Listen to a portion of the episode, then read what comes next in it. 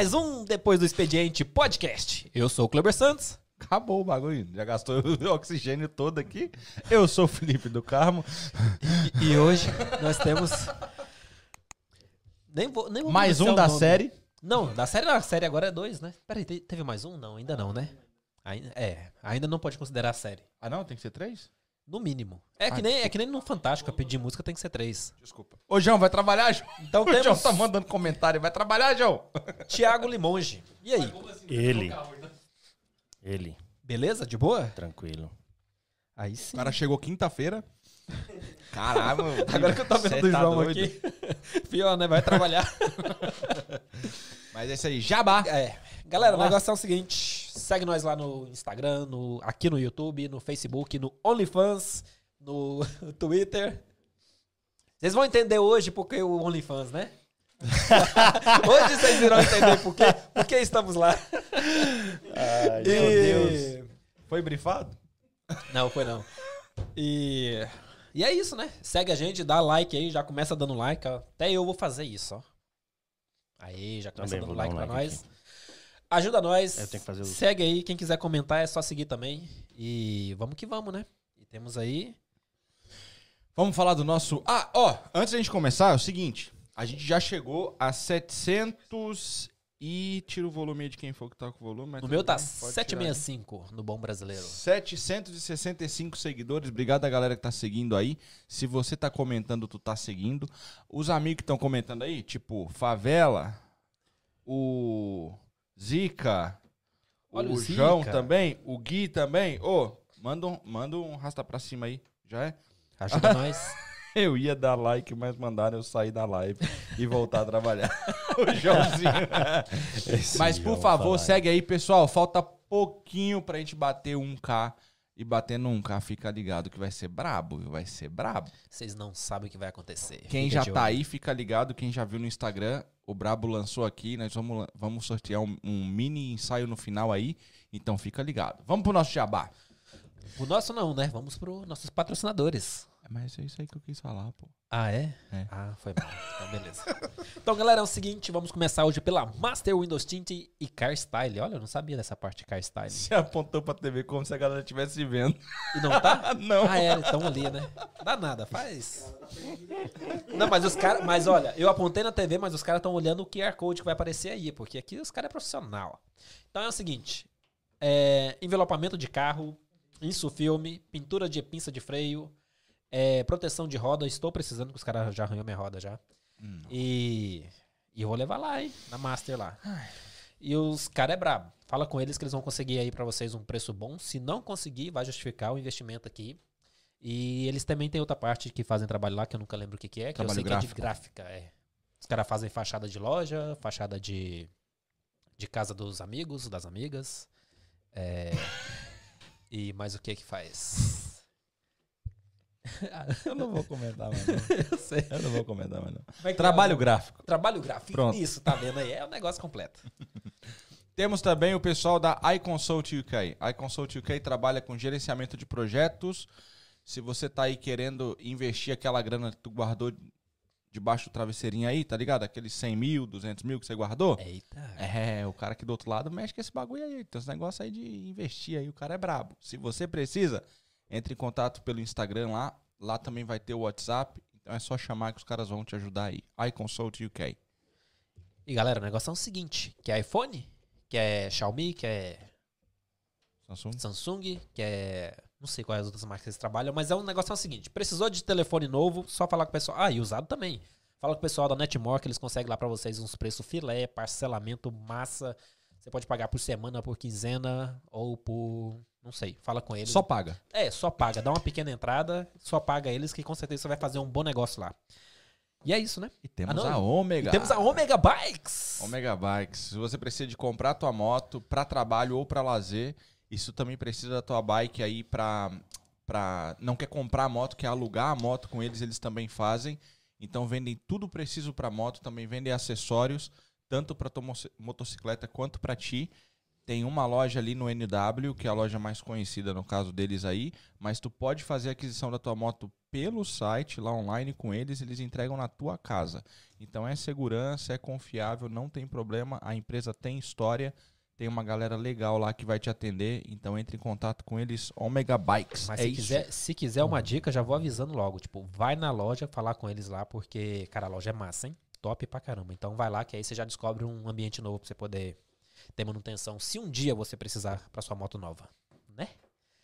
E é isso. Vamos começar então hoje com Thiago Limonge, que é um fotógrafo aí renomado, famoso aqui na Deixa de Inglaterra. onda, rapaz. É sério, já ouvi Ué, falar é várias mesmo, vezes. Uma galera que fala do teu nome no, no Instagram aqui. Cara É, que na viaja aí Que altos bom, né? países que eu andei pesquisando aí, rodado já. Viajar hein? é bom? Rodado, é, com certeza é bom. eu queria fazer isso, né, mas não, tá podendo. Sem documento, por enquanto. É, tipo isso. e o negócio é o seguinte, nós quer saber quem é você. Cara, obrigado. Primeiramente, obrigado pelo convite, né? O Felipe já vem aí insistindo aí há um bom tempo. Esse foi caro. A persistência dá resultado, né? Isso é, bom. É, e eu tô aqui hoje. Cara, Limonge é um cara que saiu do Brasil. É, é pro contato sim do começo mesmo, assim? Pode Pode fica ser? à vontade. Saiu do Brasil em 2009, né? Destino Inglaterra. 2009, ó, já tem um bom Isso, tempo. é. Então eu vim, fui para a cidade de Oxford, fiquei quase três anos lá. Conheço. É, vim porque eu já tinha um amigo de infância que, que morava lá e, e me chamava sempre e eu estava um pouco cansado da vida no Brasil. Minha vida não era ruim, terminei meus estudos, é, comecei faculdade e em três meses desisti dela e trabalhava, trabalhei é, sete anos na concessionária Honda, mas eu estava querendo viver algo diferente. De onde do Brasil lá? Eu sou de João Pessoa, João Pessoa, capital da Paraíba, por isso eu tenho esse sotaquezinho nordestino.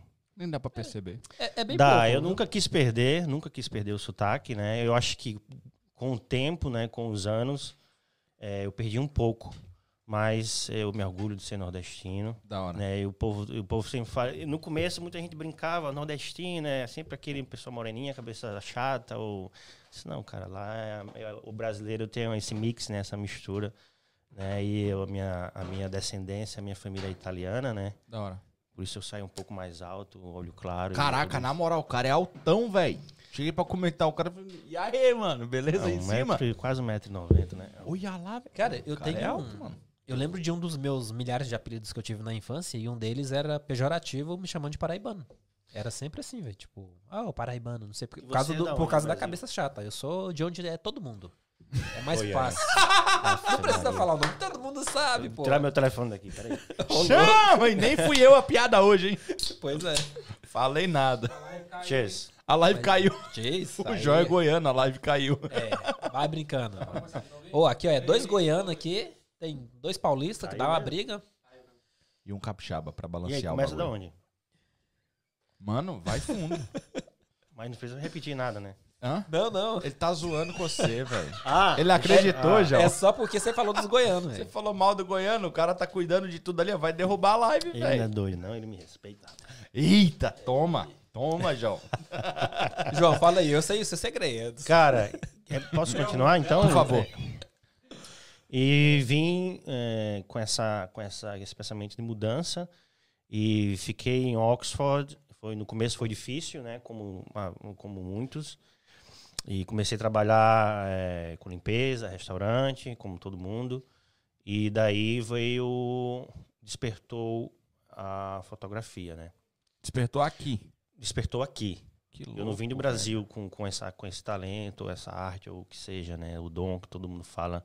Boa É, técnica. despertou aqui, né? Todo mundo falava, Thiago, eu fazia foto com o telefone, e o povo já falava, pô, vocês têm uns ângulos diferentes, é uma, uma visão mais cinematográfica, né?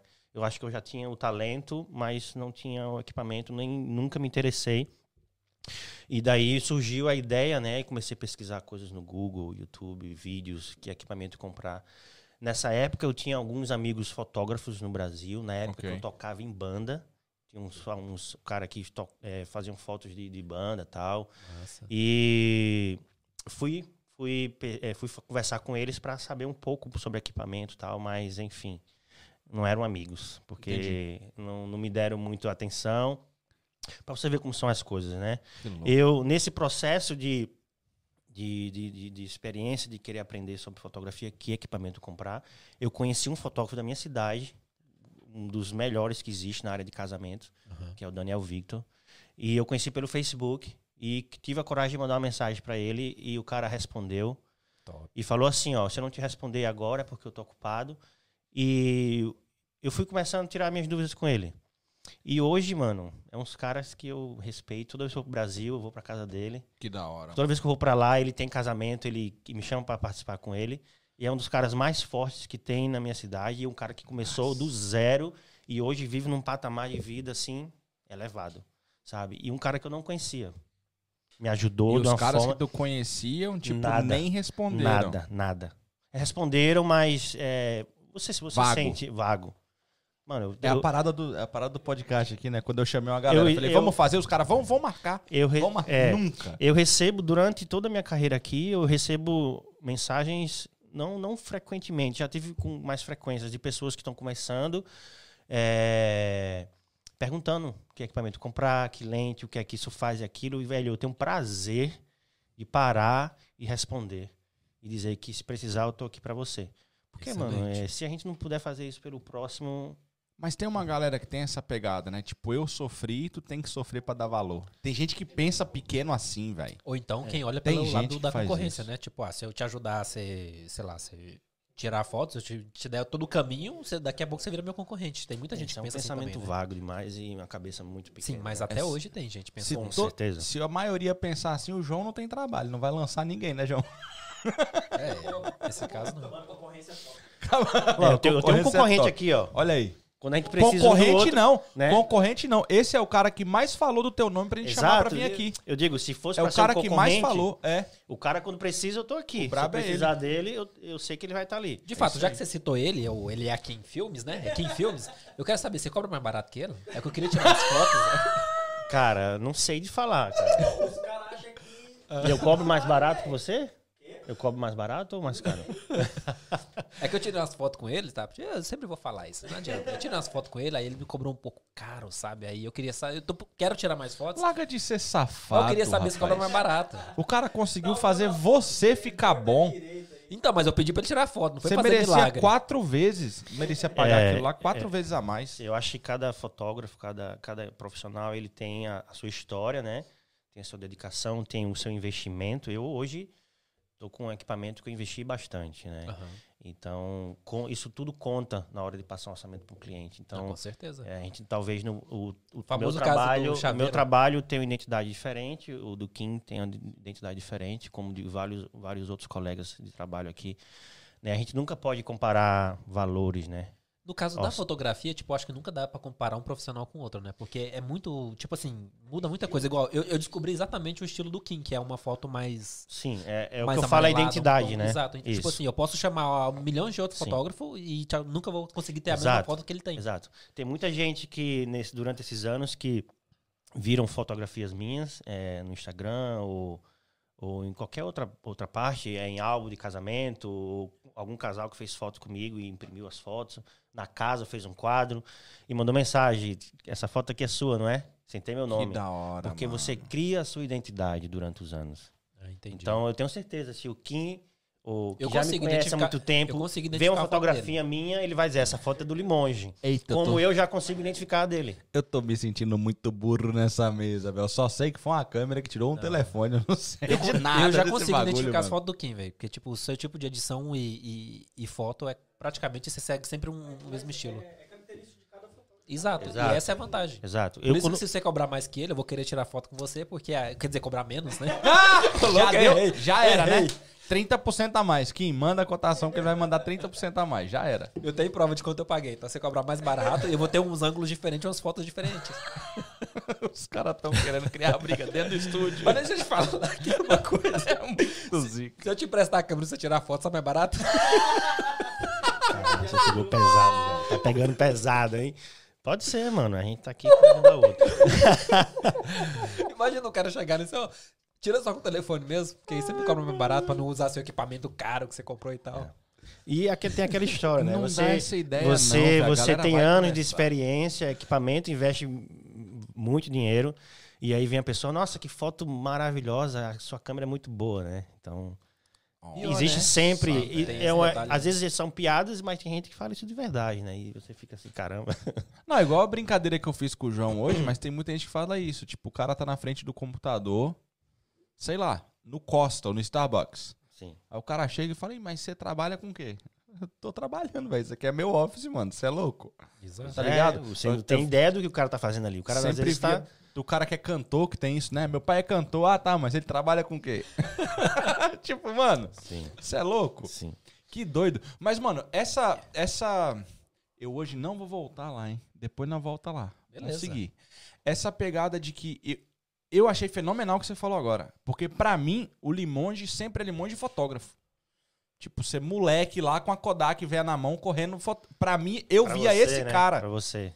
Pra você. Então, assim, o que você tá dizendo é que alguém com vontade e com visão, com alguns anos e muito trabalho, consegue ser um cara foda. Sim.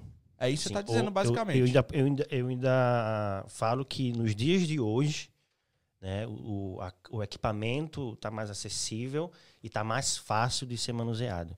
É, você vê grandes fotógrafos aí na internet hoje que, com um ano de experiência, fazem trabalhos que eu e o Kim junto não fazemos. É, tem. tem uns moral, velho. É, porém, às vezes é mais por hobby, ou é viagem, ou o que seja. Vai jogar um casamento na mão dele, né? Então, tipo assim, é, no meu tempo, já era. Já, não vou dizer que era fácil, mas já, quando eu comecei, já, já existia a câmera DSLR, né? Agora existem as mirrorless que, já, que a gente está usando hoje em dia. Falou em grego aí, mano. É porque, assim, existiam umas, existem as câmeras analógicas, que são aquelas câmeras da Kodak, que tem o Ok. filme, que são analógicas. Ó, viu? Eu sei de alguma coisa. Depois que, s- que lançaram a DSLR, as, as analógicas foram ficando para trás. Né? Mas qual a, o que que é? Isso, Eu a- não a- sei. A o que que é a DSLR é, uma câmera já digital, né? espelho ali na frente ali que faz um. Isso, sensor, esquema, a né? fotografia digital, o arquivo na época era o, J, o JPEG, né? Uhum. E, e a tá em tecnologia vai indo, né? Depois da SLR, existem as mirrorless. Claro que todas as outras ainda existem, né? E existem muitos fotógrafos que é, ainda mantêm a, a identidade de fotografar na câmera analógica. Ah, Tudo isso. entendi. Então É tem essa nem- pegada do, do carro antigo, Sim. tem isso também na foto. Com certeza. Entendi. Então, sobre equipamento, hoje é, é muito mais fácil hoje você aprender a manusear a câmera do que 10 anos atrás. Entendeu? Só por causa do conteúdo ou porque o equipamento ficou Por- mais simples? O equipamento ficou mais simples de ser usado, Entendi. não, não minto. Cara, né? eu comprei uma E Canon, porque, e por, tutorial na câmera, na própria Sim. câmera ensinando como é Sim. que usa. E porque essa, essa parte, essa área da internet, de curso, de, de, de Uhum. Google, de YouTube, cresceu de uma forma, né? Que hoje você. Naquela época eu aprendi, isso, eu, eu comecei sozinho. Quando eu comprei minha, meu, meu equipamento, eu não eu cheguei com a câmera. Que uma ano que você pegou seu primeiro equipamento? Foi em assim? 2000 e 2009, 2010. 2010. Foi um ano depois que eu já estava na? Inglaterra. Então, quando eu decidi comprar equipamento, eu tava vendo bastante coisa no YouTube. Eu vi aqueles vídeos de esporte, aqueles slow motion, aquela coisa bonita, o povo esquiando. Já sei voando, por onde você foi. voando no, no, no tempo ali e tal. Eu disse, caramba, eu quero uma câmera que faça isso, né? E eu, a minha... TechPix. A minha, a minha intenção inicial era vídeo. Era o vídeo. Porque eu, eu já conseguia criar as coisas aqui na minha cabeça vídeo. Então, quando chegou a câmera, eu peguei a câmera e eu falei, e agora? Que a minha câmera não faz o que aquilo que eu tava vendo no YouTube, né? É, a minha câmera não fazia aquele slow motion, aquela coisa. Então, comecei ali analisar, dando uma olhada em tudo. Fui pra rua, né? Colocava ali no modo do, no automático e começava a fazer vídeo e eu disse, caramba, que bosta. O resultado fica ruim.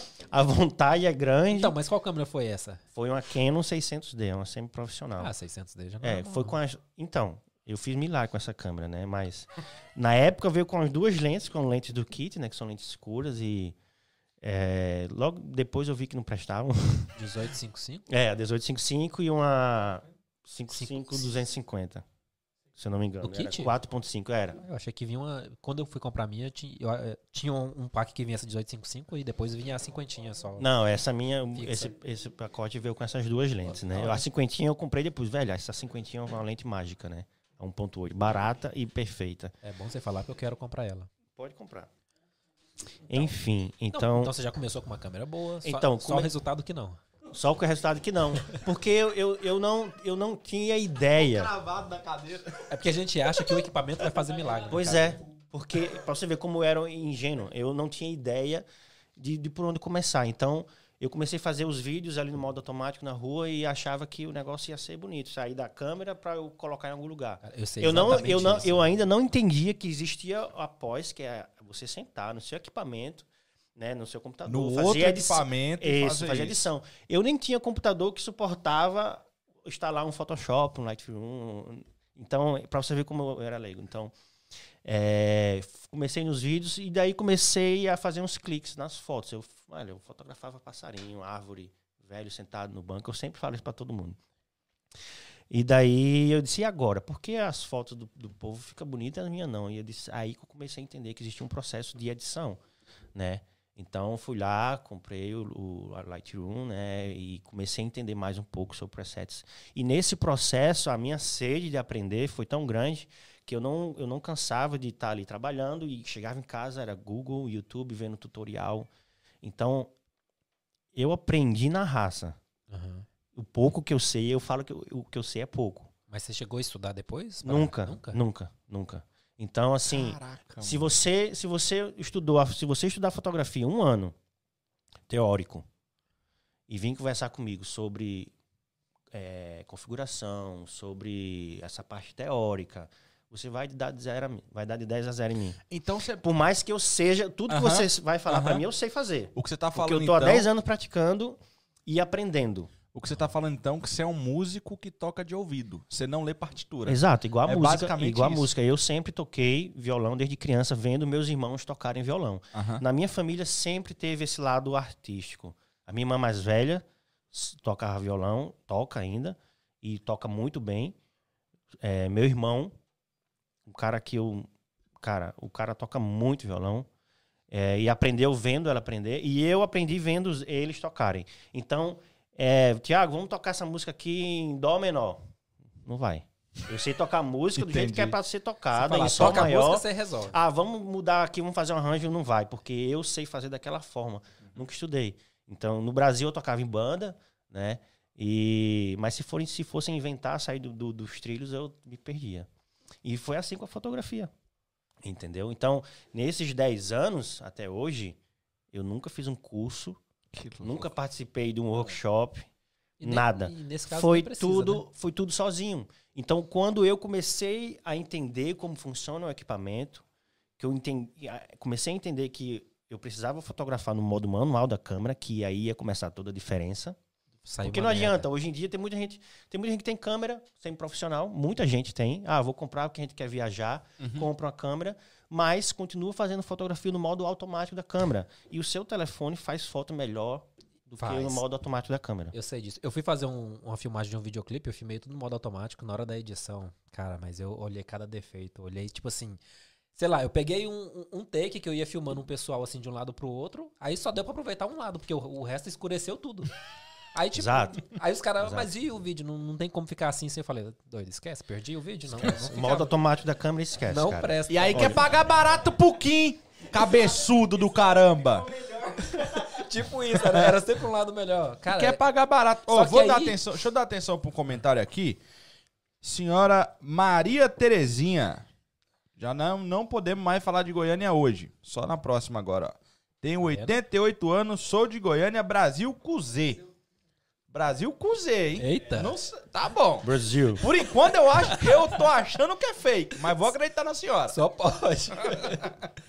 Mas vamos, vai. Você ia falar um negócio, você falou um negócio do clipe, foi mal. Você ia falar uma do, do lance de sair do, do, do automático. Eu já tentei sair do automático, mas, tipo, é muito, sei lá, tipo, parece que não dá certo. Ah, Quando você quer tirar uma coisa muito rápida, como é que você consegue Mas é que tá. regular então- tudo ali muito rápido pra poder tirar exatamente Exato, aquilo que mas você isso quer? aí, O isso já, isso já vira, já vira, já é seu, prática. já é do fotógrafo. Eu vou fazer uma foto sua aqui, eu já vou mais ou menos, já, sabe, já sei mais ou menos que abertura, que velocidade vou usar. E se aquilo ali eu ver que ficou sobreexposta, ficou, ficou muito claro, eu já vou correr aqui no, no, numa velocidade aqui, já vou fazer a próxima foto no olho. Então você tem que manejar bem o equipamento que você tá usando. Então, mas são 10 anos, né? É, então, é. é isso que eu falo. Qualquer, em qualquer área, né? Em qualquer área que você se especializa e você vira craque naquilo, né? Mas isso que você falou que o telefone tira foto melhor do que uma Exato, DSL no modo exato. automático. Exato. Isso então, é verdade. eu quando comecei a entender como funcionava a câmera, aprendi sozinho, vendo, vendo e praticando, porque eu praticava, vamos, cara. Eu fazia muita foto ruim, muita foto ruim pra acertar um e ficava, pô, acertei. E daí chamava os amigos, né, para fotografar, fazia foto todo mundo na rua e aprendi. Aprendi o que era fotografar no modo manual. E quando você tem um talento para aquilo e você entende como funciona o equipamento, a sua cabeça se flui de uma forma é, enorme. Então, quando eu comecei a dominar o equipamento, o lado artístico começou a, a, a fluir. Né? Então, aí, depois de, de alguns meses, é, o pessoal viu o resultado no Facebook naquela época, eu colocava tudo no Facebook e começaram a aparecer ensaios, né? Ah, Um casal entrou em contato, ah, a gente queria fazer um ensaio com você. Eu disse, ixi, Maria, e agora? Sabe? E foi aí que começou. O meu primeiro passo foi fazer, fotografar um casal e começou a vir grávidas, isso lá em Oxford, né? Uhum. E depois de alguns meses, o primeiro casamento. Aí, Alguns meses. sim. Caraca. Então, é foi- muita responsa, Depois de, mano. de quase um ano que eu tava com a câmera, o primeiro casamento apareceu, né? E daí eu fui muito sincero com eles, ó. Eles falaram assim, já me conheciam. Eu te prometo falaram- foto da entrada, da aliança e do final. O meio eu não sei assim, vai ficar. Eles falaram assim, a gente gosta do que você tá fazendo, é, tá fazendo umas fotos bacanas tal. Era um casamento simples, mas o- o, Mas a responsabilidade. a responsabilidade é gigante, era muito grande e eu não me sentia preparado, né? Porque era um casamento, né? Os, os ensaios eu já ficava, cara, pelo menos no ensaio você errou aqui, você vai lá e repete, né? Mas um casamento, cara, eu te falo que eu fiquei aflito. Eu aceitei a proposta, mas eu fiquei Você fez sozinho? pensando em fiz sozinho, pensando em desistir, Calma. pensando em desistir todos os dias. Eu suava, eu não dormia. Eu acho que as duas Você não tinha outro pra treinar, no caso, né? Tipo. não, não tinha o que fazer, cara. como. Foi, foi a- com a cara e a coragem.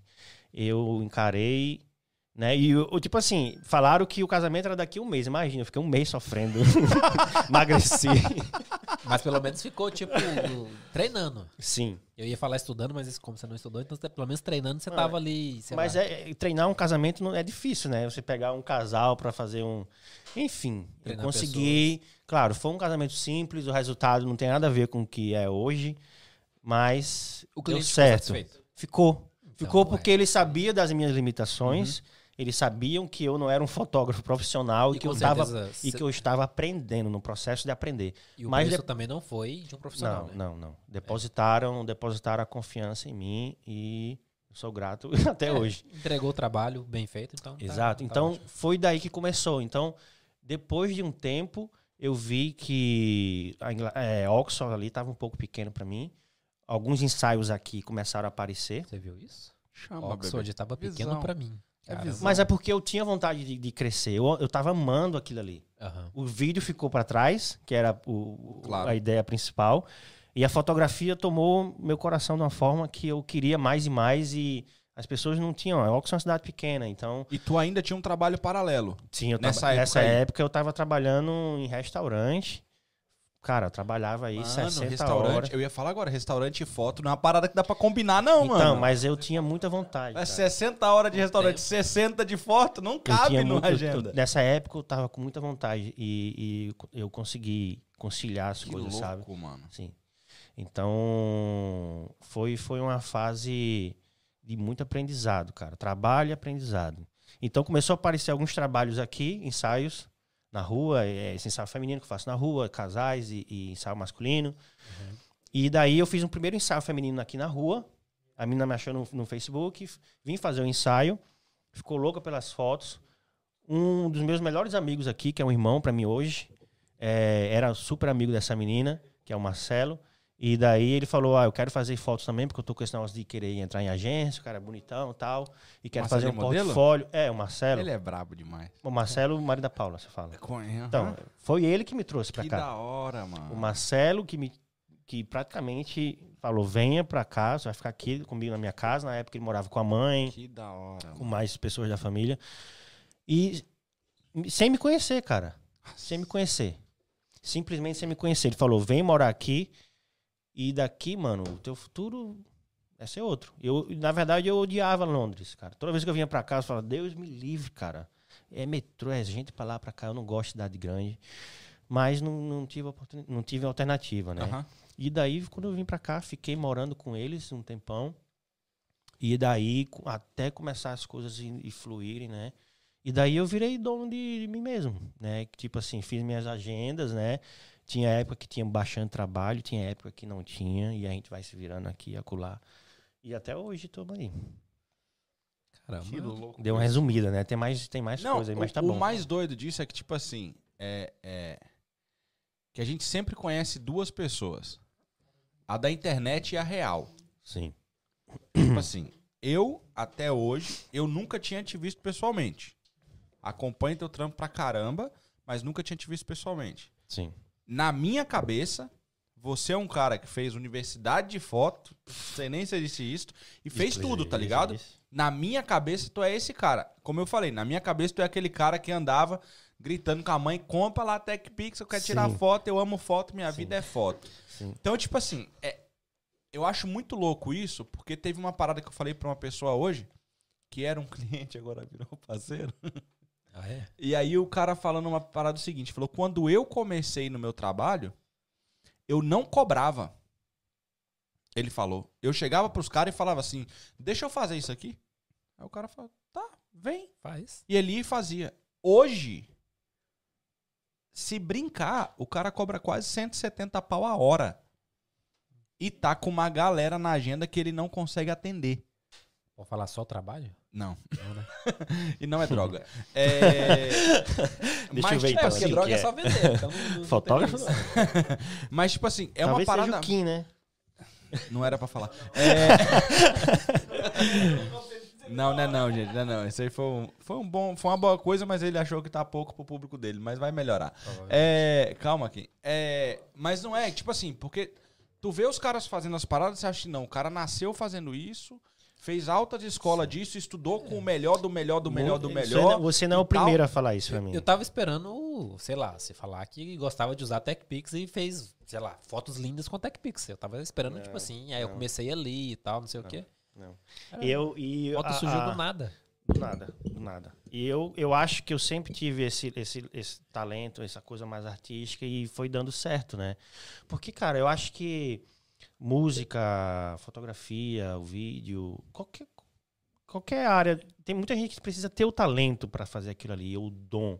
Tem, tem certo tipo de trabalhos que, que é, você vai lá e consegue fazer e outra pessoa vai lá e faz igual. Só que tem certo tipo de arte, de arte, né? Eu acho que a fotografia está incluído nessa, que não é só você ter o melhor equipamento. Então, aí que mora o problema, que tipo, você começou do nada. Então, tipo assim, de onde surgiu a arte? Porque a arte, você não...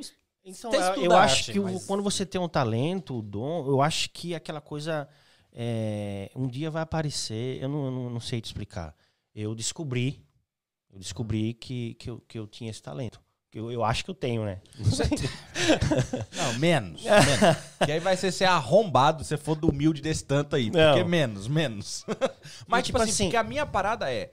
Você já via as coisas de uma forma Sim. diferente? Tipo assim, vê uma foto de um cara e fala, não, da hora. Mas se. Não, em- Antes, antes, de, mexer com foto. Sim, eu acho que eu já tinha um. Eu sempre fui de julgar muitas. Eu sempre fui muito na minha, calado. Nunca fui de falar muito. Eu sempre fui de observar. E essa parte de, de cinema, cinematográfica, sempre chamou muita atenção. Os filme, né? Entendi. Todo fotógrafo, todo videógrafo, ele, ele assiste muito Então no vídeo. subconsciente Eu já assisti tinha imagem cinema. ali. E eu, e hoje mais ainda, quando eu vejo um filme, eu tô vendo todo o color grade, todas as cores, eu tô vendo toda a luz que está sendo feita. Coisas que eh, às vezes você não vê. Aí Né? quando você vê Eu com essa, certeza essa não vejo. imagem aí no- na, na televisão e você vê esses pixels aí, você fala, pô, de- poderia ser melhor, Poderia né? ser melhor, porque tá tudo. Nossa, Já tá, tá, mas tá tem fim. pixelado pra caramba. Então eu quando vejo um- um- uma série, um, um filme, eu vejo toda a iluminação que está sendo feita, eu vejo os erros. Então eu sempre, talvez eu sempre tive isso antes da fotografia, Só não sabia. entendeu? Então foi aí. E aqui quando, quando eu comecei com a fotografia, a ideia, né, depois de alguns anos, a ideia do vídeo, né, eu via todo mundo já foto, fotógrafo fa- fazendo vídeo também, e eu lembrava que a, a minha intenção era o vídeo, né, de quando eu comecei, Aham. e eu tava só ainda na fotografia. Então, de quatro anos pra cá, foi quando eu decidi entrar de cabeça nos vídeos, né. Então, parei de fazer só as fotos e comecei onde eu queria, né, onde era para ser o começo, nos vídeos, né. Então hoje o Limonge ele faz a fotografia e ele faz vídeo, entendeu? Ok. Então E essa transição é fácil? Eu ia fazer essa pergunta agora. sim, para quem para quem já tá no ramo da fotografia, sim, E pra Você quem só tá vai- ao contrário também? sim. Você só vai ter que aprender algumas algumas técnicas diferentes, porque a fotografia é um clique, o vídeo é outra coisa diferente, né? Não, a, Então- a visão do vídeo não é. Não, a Eu visão tenho- é a mesma. Eu tenho a impressão Eu- que ela é muito mais rebuscada do que a da foto. Porque a da foto você. É aquele take. Já o vídeo você tem que fazer um. Não, mas aí a sua visão, a o seu olhar su- é, é o mesmo olhar do fotógrafo pro videógrafo. Eu, eu, eu pro- vou te dar um exemplo. Em todos esses anos que eu desisti da foto, do, do vídeo e fui para fotografia, todos os ensaios que eu fazia, todos os casamentos que eu fazia, a foto, eu, eu me via fazendo o vídeo. Eu, me, eu, eu conseguia ver aquela cena dando continuidade. O casal ali se mexendo, falando, faz assim, faz aquilo, e pá, pá, pá. Entendi. Entendeu? Então, é, é, para quem tá no, no, no- ramo da fotografia, é mais fácil entrar no vídeo e vice-versa. Estão trazendo uma polêmica aqui que eu faço questão de levantar ela. Limonge, gostaria de fazer um ensaio fotográfico motoboy milionário e o Romano para uma divulgação de uma nova marca de boxe. Você topa? o zoado é que ele não sabe de nada que tá acontecendo Não, e não vai sabe. ficar boiando. Não, não sabe, não. Mas eu acho que não, porque isso aí vai dar farpa, vai dar briga esse negócio aí. Participa desse ensaio, não. Vai não. Deixa pro Kiko, quem sabe o que tá acontecendo, ele vai chegar de escudo. Ah, então vamos deixar para ele, então. Você tá doido? Agora vamos lá. É, quero saber uma coisa. Tipo.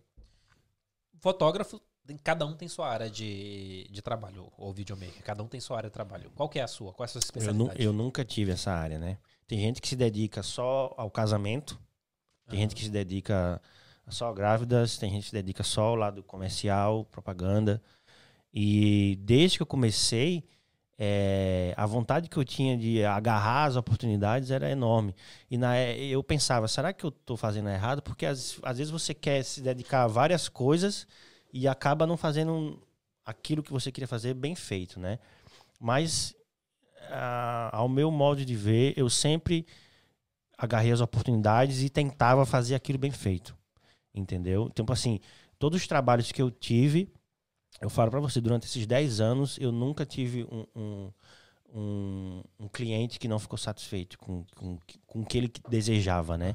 Então, hoje eu faço fotografia de grávida, casais, é, ensaio feminino, masculino, é, casamento, né? E há algum, alguns anos atrás eu comecei a ideia de entrar para esse lado mais comercial, né? Fazer é, fotografia de, de casas, Airbnb, é, é, vídeos de casas luxuosas que eu venho Real fazendo, estate. real estate, né? E foi daí onde surgiu é, a ideia de tirar o Limonge e colocar um nome diferente para uma produtora, algo diferente.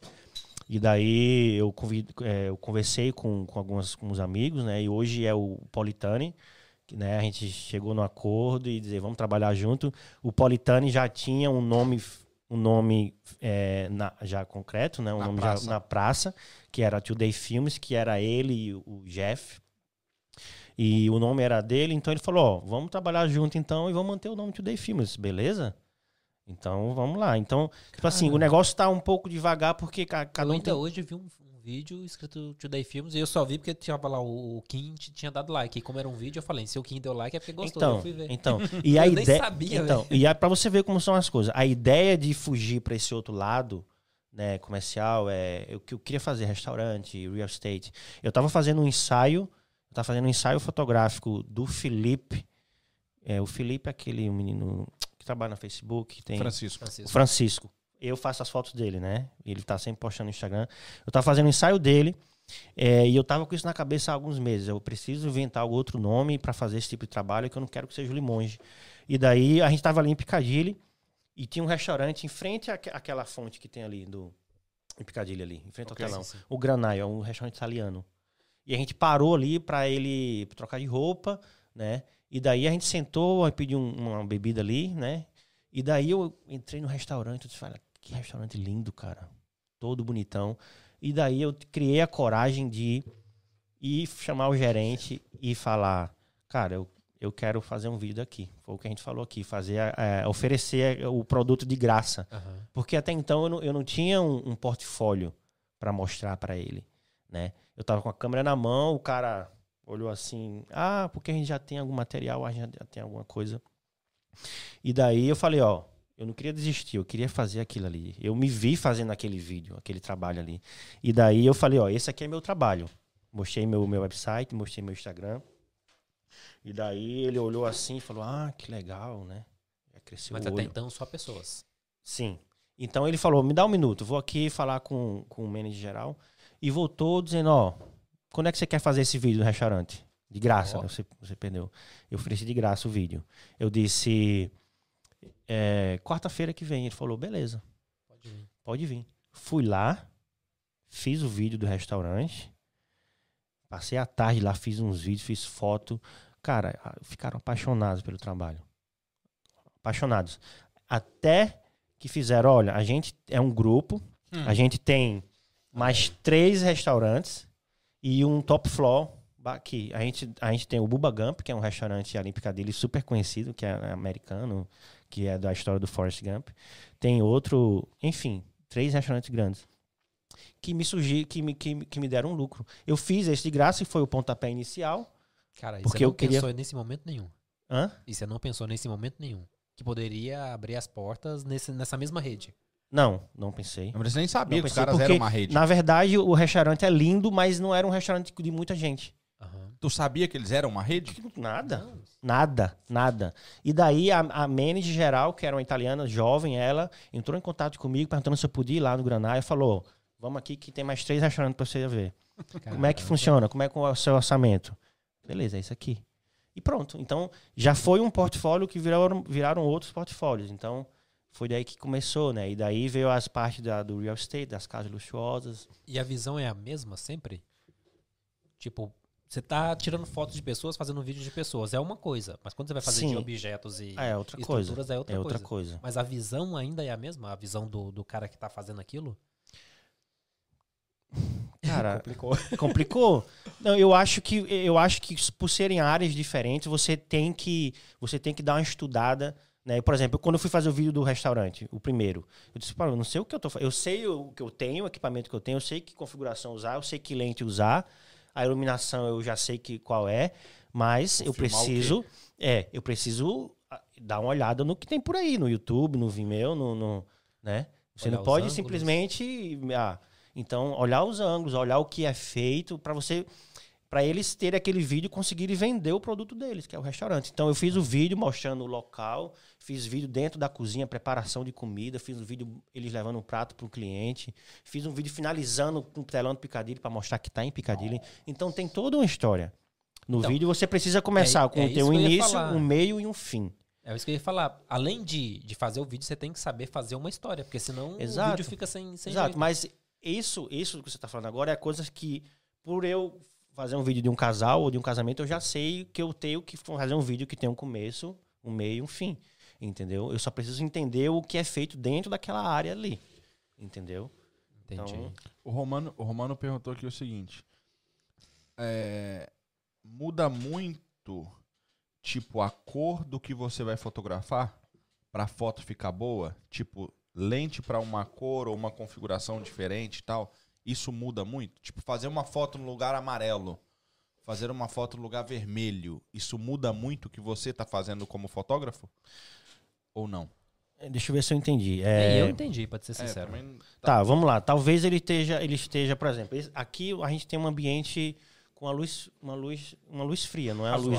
É. Então, eu posso deixar na fotografia essa, ah, esse ambiente amarelado, que é a luz quente. Alô, Então, assim, eu acho que o que ele quis dizer que independente se eu vou fotografar, é, num, por exemplo, num dia.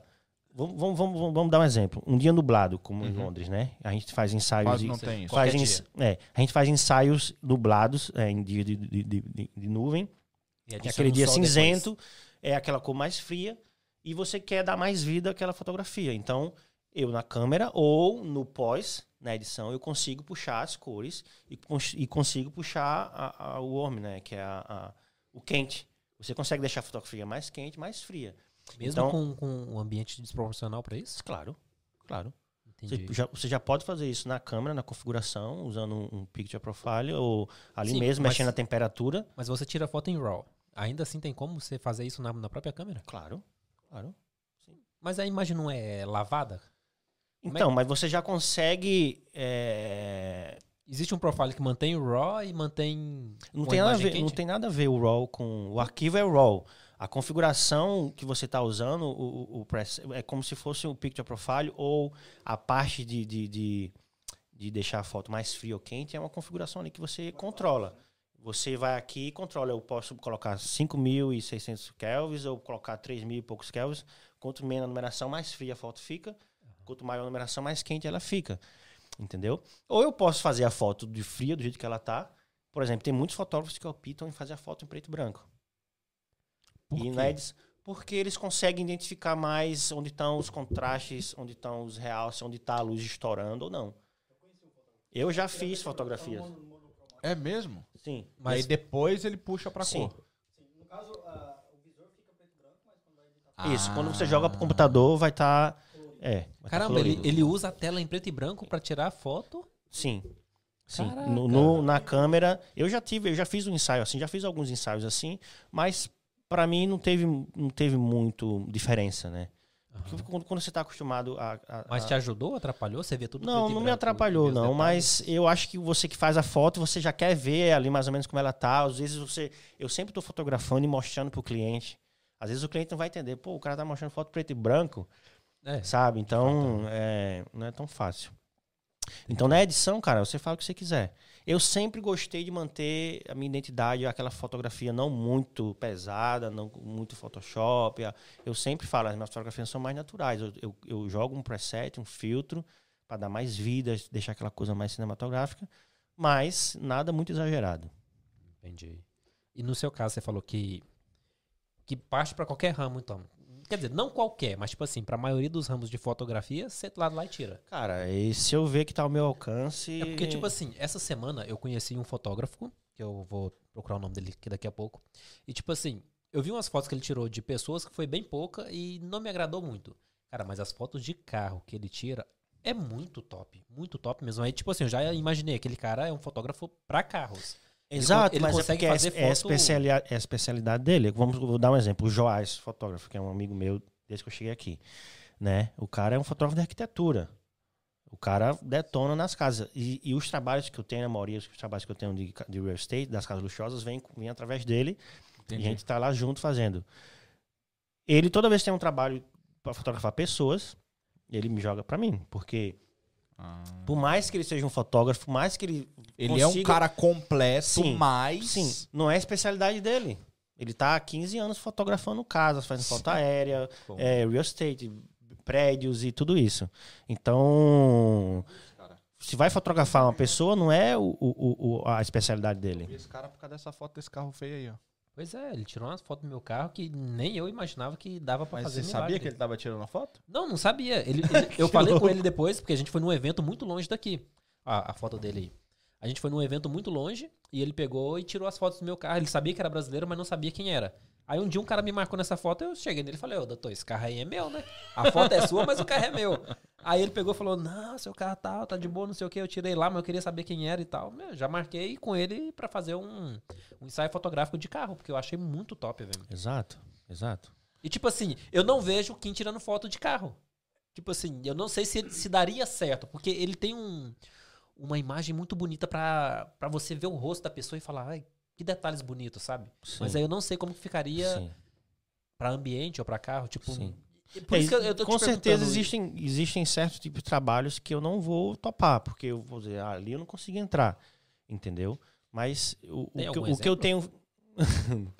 Tem alguma coisa? Tipo assim, sério, o cara É. te chamar assim e falar, Limonde, eu- eu Fala. tenho um, Tira foto uma de frota cavalo. de Tá, aviões. vamos, vamos dar um exemplo. Por exemplo, o Joás, né? Eu já fui vários trabalhos com ele, esse, por exemplo, fotografia aérea. Pô, a empresa paga, é, aluga um helicóptero desse por meia hora por quase duas mil libras. Aham. Agora imagina, Tiago, eu preciso que você faça um trabalho aéreo, uma fotografia aérea. Esses são os locais que tem que ir, tem que falar pro, pro piloto, tem que colocar o helicóptero nessa posição. Eu preciso de uma foto assim. Eu vou arriscar, eu vou arriscar um trabalho desse, onde o cliente está gastando muito dinheiro, entendeu? Então, tipo assim, Mas é que você tá olhando só pelo lado financeiro ou porque Não. você acha que a foto não vai ser o que Não. você. porque é, porque é um investimento muito alto para você arriscar um Errar. tipo de trabalho que não é a sua área.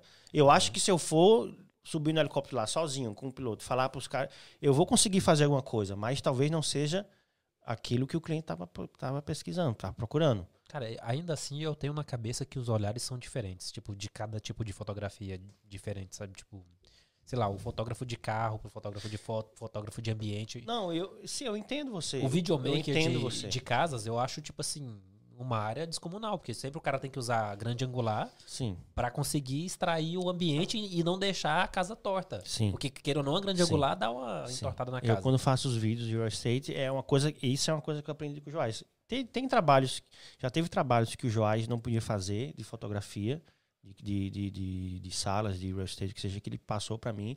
Mas durante todos esses anos, eu venho aprendendo muito com o Joás. Toda vez que eu tô com ele, eu aprendo alguma coisa. Uhum. E agora eu, eu, eu tive uma mudança na minha vida, eu tive que eh, morar em outro lugar. E eu fiz questão de morar no mesmo prédio que o Joás mora. Só pra ficar perto. Na verdade, ele, não mora mais no prédio, mas a, a- a- o printer dele, a sala de- do escritório dele é embaixo do meu prédio, que é o prédio que ele morou cinco anos, só que ele mora no outro prédio aqui. Que você Que tá é no mudando pra mês que vem, né? Que Eu já tá me mudando. mudei, já não, me- não, pro outro prédio, Ah, pra não. ficar perto. Só tô esperando sair uma vaga lá. alguém- Eu fiz questão de morar lá perto, porque a gente sempre tá perto um do outro, né? E, tipo assim, é um cara que, que eu aprendi muito. Então, nos vídeos de real estate, quando eu tô fazendo, eu sempre tô ligado. Ele, ele, ele sempre falou das linhas, falou disso aqui. Então, assim, por mais que não seja a minha área de fotografia, arquitetura, o que seja, eu já aprendi muito com ele. É uma aula estar com ele, trabalhando com ele. Entendeu? Então, é assim que acontecem as coisas. Mas você é aquele tipo de cara que, por exemplo, essa questão aí da, da arquitetura e tal. Você é aquele tipo de cara de. Vamos tentar tirar o Joás da foto aqui Certo. e colocar o. seguinte, Você não tem nenhuma referência. Nenhuma. Você é aquele cara que o cliente vira pra você e fala: Amigão, eu tenho quatro propriedades pra fotografar o mês que vem. Hoje eu vou. Você fez. Não, não. Esquece hoje. Não, não. É, aí- é aí que vai entrar a minha pergunta. Por exemplo, esse cliente é um cara que você já fez uma foto. é, é, uma foto institucional pra ele. Tu já fez o casamento dele, então ele conhece o teu trampo. Ele sabe que tem qualidade. E ele vira e fala: Amigão, é o seguinte. Comprei essa empresa aqui, tenho quatro propriedades pra fotografar e eu quero que seja você Eu iria. daqui um mês. Eu iria porque, porque ele já me conhece. Talvez existe uma confiança, porque ele já conhece meu trabalho, sabe que é de qualidade. Nessa situação eu iria. Mas em um mês você vai meter a cara e aprender o então, que é, tem então, aprender. é, é, sim. Então E- tu Mas pega. isso é o mínimo que você tem que fazer. Não, não, mas tu, tu vai Sim, encarar. eu vou encarar. Eu vou encarar. Que louco. Se eu tiver o equipamento, se eu tiver o equipamento certo, que hoje eu tenho, né, para esse tipo de fotografia, de arquitetura, também tenho as, as lentes, né, até porque eu faço, sempre faço foto de para casas. Tem muito brasileiro aqui que, que Uhum. trabalha com casas, né? E eu tenho um, um- um leque de clientelas brasileiros que sempre estão me chamando para fotografar casas e quartos, né? Que então, assim, já faz há anos, já faz anos que eu tenho esse tipo de lente e tudo isso, né? Então, cara, eu meto a cara. E fotografias com drone? Como é que que tá? Então, eu, eu sempre fui apaixonado por fotografia aérea com drone, né? Fui para Portugal fazer alguns trabalhos e no terceiro trabalho que eu fui fazer lá, que era é, filmar, é, o cliente ele comprou alguns prédios, né? Ele vende apartamentos, então eu ia para lá fazer esses vídeos, né? E da última vez que eu fui, o- a gaivota, a inferida gaivota Nossa. derrubou. Nossa. E para você ver, para você ver como é, né? Eu já tinha fechado o dia, já tinha, eu já Aham. tinha imagem suficiente, tanto foto como vídeo. Mas você sempre quer mais. Era fim de tarde, eu tava no topo do prédio, né? Levantei o drone mais uma vez, não estou fazendo nada. Vou levantar o drone de novo, vou pegar de novo. E as gaivotas, porque ali no Algarve, em Portugal, né? É gaivota para tudo que é Lotado. lado. Pra onde você olha, as gaivotas estão lá. Né? E se levantar um drone ali, as bichas começam. Vum, vum, vum. É mesmo, velho. Demais, cara, demais. E eu vi elas tirando fino. Eu disse, mas se eu já fiz tudo isso até agora, não vai, vai acontecer nada, né? Então eu tava trazendo o drone de volta. Eu te falo, eu tava no top floor do prédio, acho que eu tava, tipo assim, uns 3 metros já de mim Nossa. aqui. o- A gaivota veio, pá, triscou no bicho. O drone veio até o pa- a parede do prédio, bateu e saiu caindo até lá embaixo, assim. Nossa. Por pouco, por pouco, Pegava em alguém. Eu acho que uns dois metros tava passando uma senhora inglesa. Mano. Uma senhora inglesa no Algarve. Eu acho que tinha uns Ah, isso dois, é três normal lá. metros. Caiu no chão, mano. eu- até hoje eu penso, se tivesse caído na cabeça dessa mulher, ela não ia ela não ia estar viva e eu ia estar preso. Então, você usava o quê? Um Phantom daqueles grandes? Não, era o, o Mavic, né? O quem sabe mais do que eu. tá, tá, tá estaqueando. Então, mas, mas de- dessa história aí, Tô te falando que ele só falava pra chamar o limonte. mas dessa história aí, Obrigado, eu, eu quero saber uma coisa. Salvou o cartão? Salvou. Ah, então Salvou. Fui pode- lá embaixo pegar o drone, uma vergonha. O resto do drone, né? O resto do drone. Perdi o drone. Mas o cartão O ficou cartão intacto. ficou intacto. É, é, é, E, e perdi o valor do drone, né? Porque. É, mas por aí- isso. Não dava pra ligar pra Amazon e falar que foi accidental E daí, damage, não? não? daí eu não tinha seguro, Ah, e daí também não comprei mais, né? E esse, esse trabalho que eu fui fazer em Dubai recentemente, Aham. né? A gente comprou um, um- um- o, o, o drone novo da DJI, né? Que é o, O o FPV. o- não, o FPV, como é o Kim? Kim, Quem? Como é Esquece o o FPV? jogo. da- é o FPV, né? Da, da DJI. É o FPV. Ah, o É o FPV, Aham, que é aquele ligado. drone que ele uh, fica loucaço assim. E eu disse, caramba, o povo quer que eu faça vídeo com isso. A gente foi lá, comprou.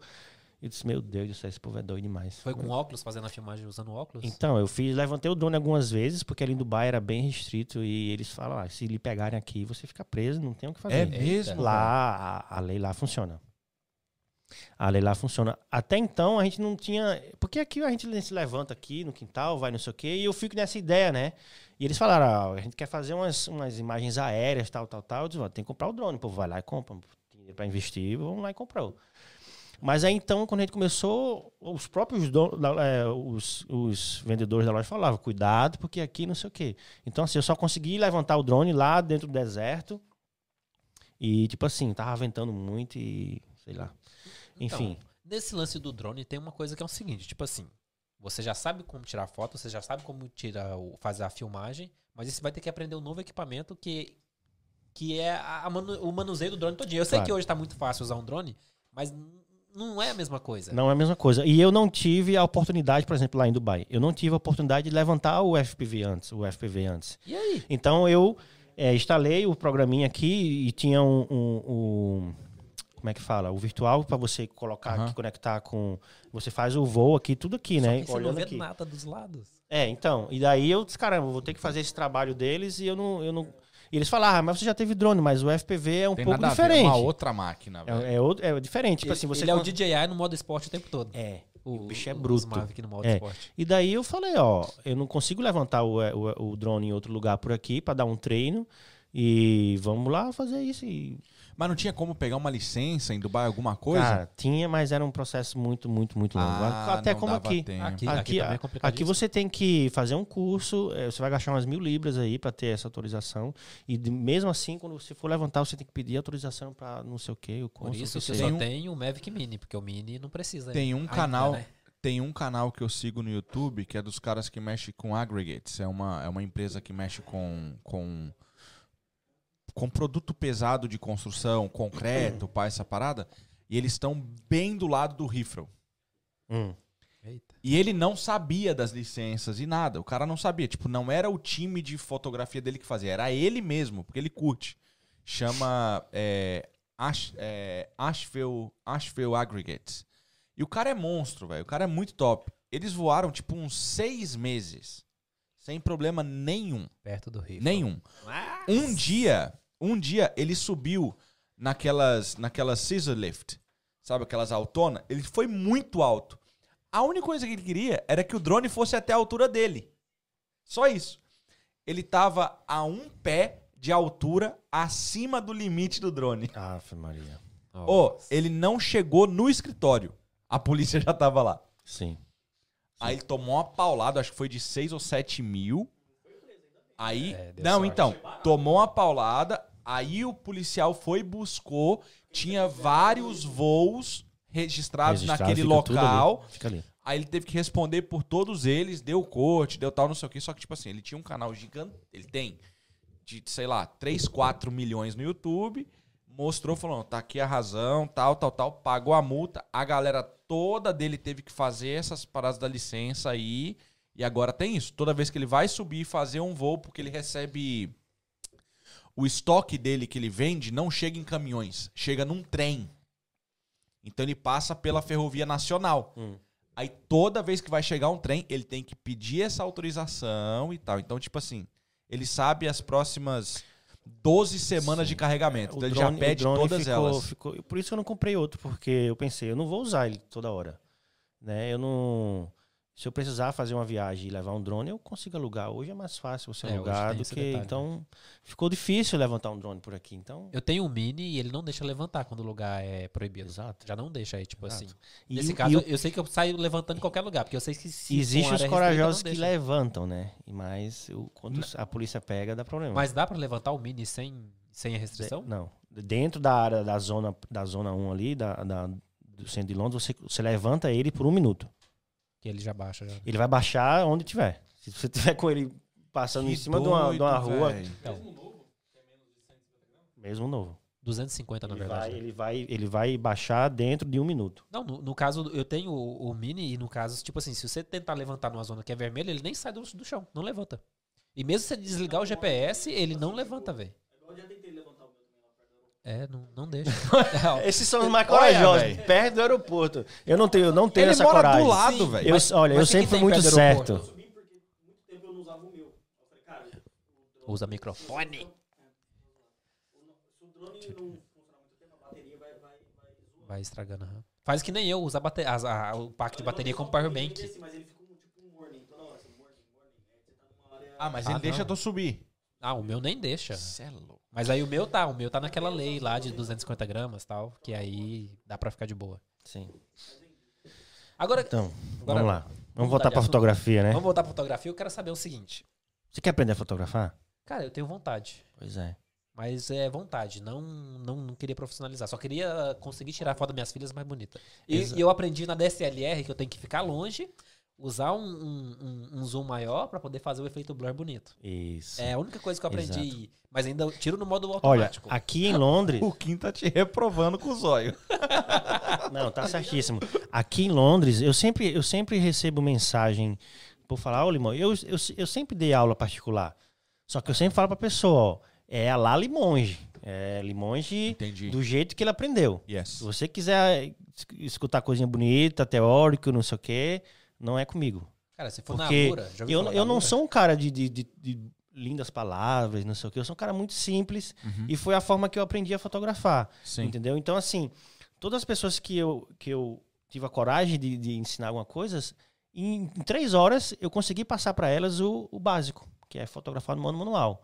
Então, daí você, você, como eu falei antes, a sua mente vai evoluindo. Depois que você aprendeu como funciona aquilo ali, quanto é uma matemática daquilo ali, você vai fluir, entendeu?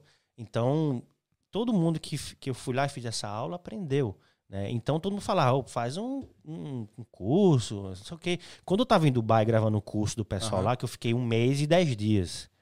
Eu tava gravando todo Mano, um curso que era um, fotos ficaram muito era um brava, curso, velho, era um foto curso aqui. de, de bolsa, era Forex, né? Era um curso sobre Forex, né? Sobre Investimento. é, vela, aquela coisa toda. Não, é Forex, não É. é investimento. É investimento. Ah, É, é, câmbio, é investimento câmbio de moedas, né? É um curso de Forex. E daí eu tinha, eu sabia que ia ser puxado pra mim, porque era eu sozinho, né?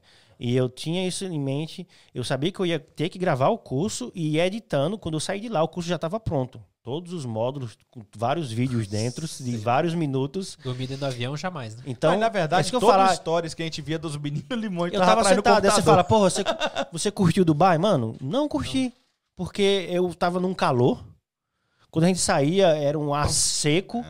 E eu- quando a gente saía, era pra fazer vídeo, porque fora o curso, toda hora eu tenho que estar fazendo esses videozinhos de vinheta, não sei o quê, aqueles vídeos com o carro pra lá, pra cá, e não sei o quê. Então, assim, teve uns dois dias que a gente foi no fim de tarde na praia ali e tal. Aí todo mundo fala, ah, mas Dubai, não sei o quê. Mano, Dubai pra mim, normal. Calor. O aeroporto é bonito. Foi puxado. Então, Então, Você foi lá, mas não conheceu. Mas foi legal porque foi uma experiência bacana e eles, e eles esse pessoal me encorajou, né, a, a, a criar a ideia do curso, né. Então, assim, eu, cara, eu fico pensando, eu não sendo negativo, mas eu, eu, eu, não- eu não me sinto uma pessoa preparada para ensinar alguém. Só É. que aí, aí, aí onde tá o, o Alali Monge, porque talvez se, se for criar, se for criado algo é, dessa forma mais natural, essa forma mais prática, eu consiga fugir um pouco do que a gente começa a ver. Por exemplo, esses- essas duas semanas para cá, com essa ideia na cabeça, eu comecei a ver alguns cursos de fotografia, cursos maravilhosos, com pessoas que dão de 10 a 0 em mim. Porém, existe muito, muito, muito conteúdo, existe muito, muito, muito teórico e pouca, e pouca prática. Então, aí eu posso discordar de você num ponto aí, porque, tipo assim, veio aqui. é, acho que não foi no, no podcast passado, mas talvez uns dois ou três atrás, que eu aprendi uma coisa aqui, que, tipo assim, se você sabe, você já consegue ensinar pra outro. Independente se você tem a técnica Sim, toda, aquela teoria exato, toda. exato. Porque, tipo assim, curso de fotografia, eu posso te mostrar que na Alura, todos que tem lá eu fiz. E deve ter sido uns 10 ou 11. E, tipo Você assim, aprendeu o quê? eu não sei tirar uma foto bonita das minhas filhas. Então, é, então o meu é- objetivo era isso. Porque será, será que o mercado não tá pedindo só isso? Alguém que seja básico? então, Porque você é foda no que você faz. Tá Então, ligado? E talvez Mas você que você consegue ensinar é diferente. passar a informação Então. de forma muito simples. Sim. sim, Entendeu? é- Porque eu ouvi o cara dizer o seguinte: ele vai dizer o seguinte: o bom ensinador é o cara que pega uma coisa complicada e transforma ela em café com leite. e, e, e- faz a prática, te mostra. Transforma em café com leite. Exato. Qualquer um que vê aquela fórmula vai, Exato. vai fazer. que- Exato. Só que aí eu ficava, outra vez, não ser negativo, né? Eu, caramba, existem milhares e milhares de cursos, né? Eu não queria fazer algo só pra tentar vender e ganhar dinheiro. Aí tá Eu queria que a pessoa entendesse como começou a minha história, né? Que é uma história simples, mas que hoje tem resultado. Né? Como você já viu aí, você gosta do meu trabalho Sim. e, e isso é gratificante, entendeu? Então eu queria, eu talvez eu queria colocar tudo isso dentro de um, de um curso, de uma aula que não seja tão complicada. Então, e isso tem uma vantagem gigantesca, você fazer isso Então- exatamente por- porque você não vai ensinar o que as escolas ensinam. Você vai ensinar exatamente o que a pessoa quer aprender. Exato. Só que aí como eu, como eu não tenho essa parte teórica, eu preciso me preparar para poder começar com os módulos, nomes de módulos, os títulos do- do- dos vídeos, toda essa parte, essa parte mais É, mas um- tempinho aí. faz- claro, tentando claro, fazer, claro. Tipo assim, é você algo que eu, parte. é algo que eu tô amadurecendo. Aham. Tem pessoas falando sempre, faz, pô. Você não, tipo assim, eu não tenho nada a perder. E o bom Eu que você tenho, pegou eu algum- tenho bons alguns- profissionais que podem me ajudar Uhum. comigo. Uhum. Eu não vou ter que pagar para nenhuma equipe fazer essa parte de capturação de imagem, porque a gente tem Uhum. tudo. Eu tenho todo o equipamento necessário, iluminação, tudo que você imaginar, captação de áudio, eu tenho tudo. Então, assim, é, é só dar o pontapé inicial, né? Então, eu tô amadurecendo a ideia e, se Deus quiser, vai sair. Eu, ve- eu vejo um lado muito bom nisso aí, é que você não vai ensinar o que todo mundo ensina. Mas apesar que agora você assistiu alguns cursos, você meio que vai saber algumas coisas. Aí eu não sei se, se sua referência do curso vai É tipo vai ficar tão assim, boa, sabe? aquilo, aquilo que eu quero ensinar, você consegue achar picado no YouTube. Ou, tudo que você hoje quer, Uhum. por exemplo, um curso de qualquer outra coisa, você vai achar picado. Só que isso mexe com sua cabeça, você não sabe qual é a ordem das coisas, entendeu? Então, Então- esse picado eu vi muito mais resultado do que um curso. Então, eu então a eu, mais eu queria juntar esses picados que vale a pena e colocar numa ordem, né? E aí, pessoa tá aprender. Entendeu? Porque, como eu falei, a- as pessoas que eu ensinei da forma limonge ali, básica, as pessoas falaram, caramba, velho, eu já fiz curso, como você falou, eu já fiz curso com profissionais não peguei que isso. falaram tanta coisa, falaram tanta coisa, não- porque, tipo assim, não desmerecendo. São profissionais, velho, que eu, me- eu não me vejo no, no- no- no alcance deles. Mas que, que não entenderam que o teórico não vai fazer você ser um fotógrafo. Não, fato. vai. Entendeu? Porque hoje em dia, Eu sou exemplo disso. Hoje em dia, por mais que você não queira ser um fotógrafo profissional ou um videógrafo profissional, a gente tem a liberdade de viajar, a família. Hoje em dia é acessível ter com você comprar um equipamento.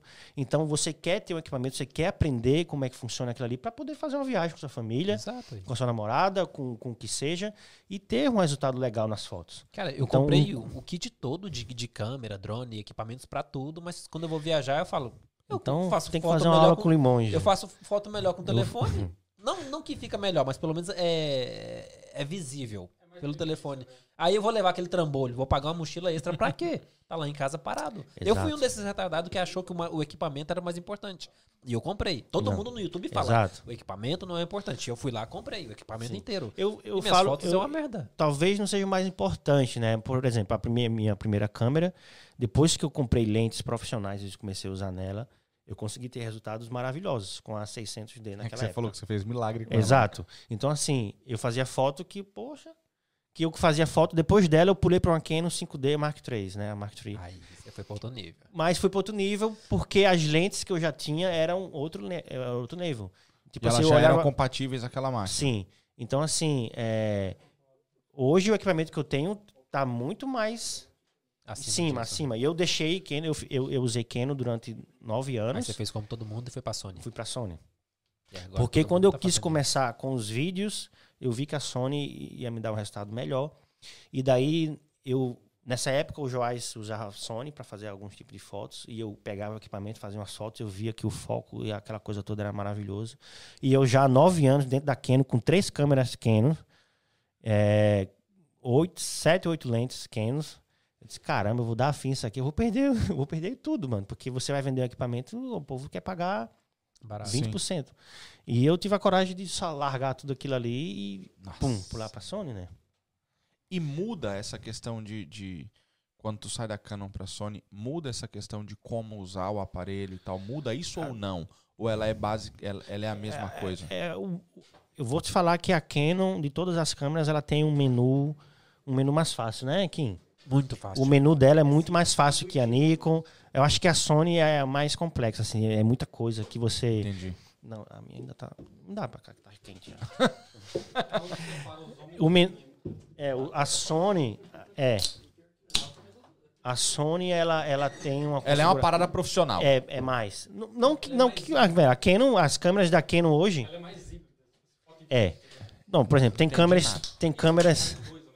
Ah, foto Olha. e vídeo. Ah, entendi. Eu, quando eu fui comprar a minha, eu- meu budget era, era pouco, né? Tipo, eu queria investir no máximo, sei lá, 700 conto no, no, no equipamento. Pouco. É pouco. Mas é pouco. Mas pra quem cara. tá começando, Eu pra ia que- falar Claro. 100. Por exemplo, naquela época eu investi 600 libras. Em menos de um ano eu vi que aquela câmera já não era pra mim. Pulei pra 5D, que na época era 2.500 libras. Só a câmera. sem lente nem nada. Não a câmera. A lente. É, aí eu comprei uma 2470 série L, que é a original, a Canon, né? Que era mil, na época era 1.400 libras a lente.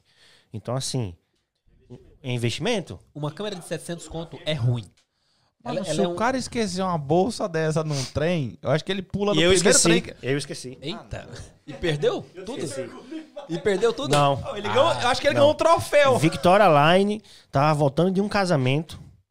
A minha, a minha parada era tipo três antes da última parada. A minha bolsa da, da Think Tank é uma bolsa tipo dessa de rodinha. O povo acha que é bolsa de mala de viagem, Aham. porque é aquela menorzinha que entra no avião. Só que ela é toda recheada de equipamento, né? Tava com duas câmeras, todas as lentes, flash. Não. Desci do trem e ficou ali. Sabe aquele cantinho ali do, do, do, do último banco assim que tem Da um aqui? Exato, ficou ali. Nossa. Cara, eu, eu, eu desesperei, eu entrei no desespero assim, ó. Quando eu subi a escada rolante, que eu vi que eu não tava com ela, eu voltei correndo, o trem já tava lá.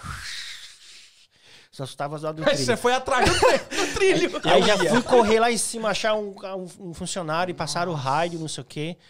E não conseguiam falar com ninguém. Eles falaram, o, o que você tem que fazer é ir pra outra estação. Cheguei lá, fui correndo. Quando cheguei lá na, na, no- na parte lá do escritório deles, passaram a rádio pra um, passava a rádio pro outro. Aí eu falaram, calma que o, o cara pegou. Todo mundo desceu do trem e deixaram a mala lá, né? Foi bem na época que tava com negócio de bomba, não sei o quê. Que E ninguém sorte, mexia na bolsa. Alô, Bin Laden, obrigado. Foi nessa época. Foi nessa época aí. Todo mundo Meu com irmão, medo de bomba, é, homem bomba. Bin Laden ajudou a diminuir sa- é, é, roubo no mundo, velho. Ajudou Ninguém bastante. toca em sacola e mala em Londres, mano. Cara. Você viu essa semana? eu Não sei quem foi que postou, se foi o Romano, se foi o, o, o Zika. Os caras colocaram uma caixa no meio da rua em Londres com fita de duas Coca-Cola embaixo. Os caras acharam que era bomba, fecharam tudo, mano. Tudo. Era uma caixa de sapato com duas Coca.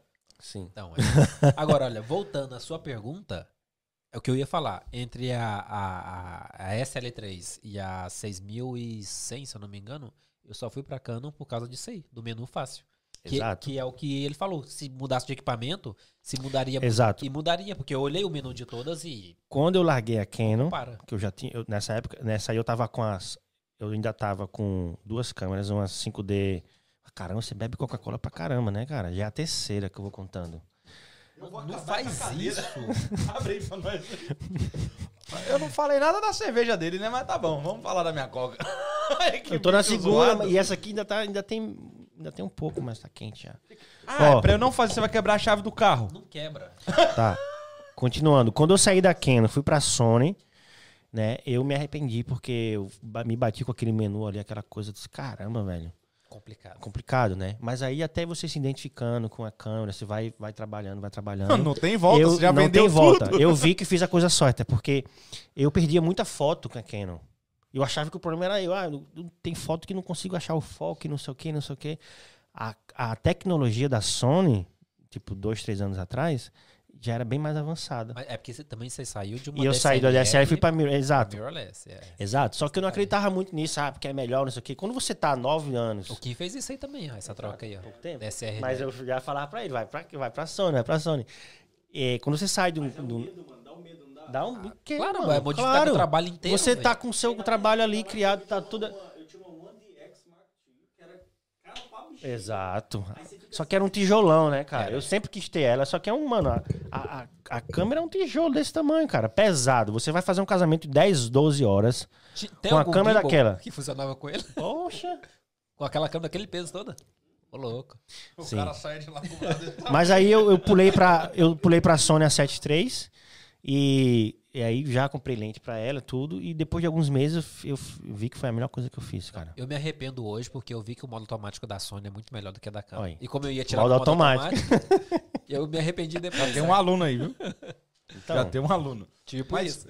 eu E essa, essa carne aqui é só de enfeite, né? Porque Ah, eu você falei tá enchendo o saco Não. do meu aparelho. É, então, eu falei que eu não pode. ia comer porque, cara, eu coloquei aparelho há pouco tempo e tô sofrendo com esse aparelho até hoje, É me faz, me machuca o tempo todo. E se eu for comer a carne dessa, vai ficar cheio de comida aqui na minha boca. Ninguém vai te certo. julgar por. Mas vocês não. falaram que iam comer e ninguém tocou em nada. Ah, eu tô comi um comendo, pouquinho, eu tô eu comendo um toda pouquinho. hora aqui, pô. Eu lembro É. desse negócio de aparelho, meu irmão nunca foi jogar bola com a gente. Aí ele decidiu um dia jogar Com bola lá no aparelho- Golskin. Ele tinha aparelho, eu acho que era só embaixo aqui, ó. Mano, ele tomou-lhe uma bolada. Credo. Sim. Ele E eu praticamente tô com abriu boca. embaixo, né? Mas já tô. eu- Era Mas absurdo. come, meu. é. Não, não. não. Mas a Depois. questão é Eu sei que você é fotógrafo, mas não repara pela aparência. Dá pra fazer uma foto a bonita gente, sempre, a gente sempre faz uma parada de... Você já começou tua história a partir de 2009, Isso, entendeu? sim. A gente quer ir lá atrás. Lá Limões atrás. de moleque. Certo. Quem era esse cara? Limões de moleque era um cara bagunceiro, velho. Eu não, eu não, nunca fui de estudar. Reprovei três anos. Fui expulso de três colégios. Isso na minha Olha, adolescência, tamo né? juntos. Eu sou, eu sou uma pessoa totalmente diferente do que eu era antes. Sério? Se minha mãe estiver na live, ela vai confirmar isso aí. Eu era muito velho, eu não queria nada com nada. Sempre fui uma criança rebelde, fugi de casa algumas vezes. E minha adolescência eu brigava e não estudava. E foi isso. Depois que eu acordei pra vida. Mas por quê? Só porque não se encaixava, queria Não- fazer não outra sei. coisa? Isso aí com a minha adolescência Rebelde. mais novo, né? Criança. Depois que eu. Depois dos meus 15 anos, eu comecei a entender um pouco mais da vida e já quis trabalhar. Então, com 15 anos, eu tinha uma namorada e o, a- o pai e o irmão dela tinham uma gráfica que eles trabalhavam com essa nessa época era bombava essa coisa de, de adesivagem de vitrine, a placa, não sei o que, era tudo adesivo, adesivar carro, adesivar não sei o que, arte gráfica, né, visual. E eles tinham uma empresa com, com uma impressora, essa coisa, e eles me chamaram para trabalhar lá com 15 anos. E eu comecei a trabalhar lá e desenvolvi um, um trabalho bom e Usando o CorelDRAW? CorelDRAW com força, aprendi a mexer naquele negócio, entendeu? Eles abriram outra loja e eu ficava lá e vinha cliente, eu imprimia tudo e não sei o quê. Tipo assim, aprendi. Então, depois disso aí, eu, eu, eu acordei mais pra vida, né? E com 15 anos, como eu falei, eu já comecei a trabalhar e já queria minha independência. Então, até chegar meus 24 anos, eu eh, terminei os estudos, eh, trabalhava, sempre trabalhei, mas aos 24 anos eu já tava aquela coisa, eu preciso sair daqui, porque, não sei, eu queria algo diferente, né? Eu queria conhecer o mundo. Isso E- em João Pessoa. Isso em sempre. João Pessoa, sempre. Nasceu ali, vivido ali. Sim. Sim. E tu já tinha Ne- essa pegada de Sim. sair fora. Tá, né, nesse período dos meus 17 até os 23, 24, eu trabalhei como modelo. trabalhei a- no- dentro do Nordeste ali, fiz, também fiz o São Paulo Fashion Week na época, quando eu era mais ou menos assim bonito. Hoje mais não. Mais ou menos. E daí. Mas não era o meu trabalho, né? O meu primeiro trabalho. Era mais. Tava pagando. Era Tava um hobby. pagando, eles pagavam e eu curtia, mas não era nada especial. Né? E até eu decidi ir embora pra cá. Que foi uma decisão assim que ninguém acreditava, né? Porque minha vida não era ruim, entendeu? Não era ruim. Eu tinha. Claro, eu- modelo? Pô.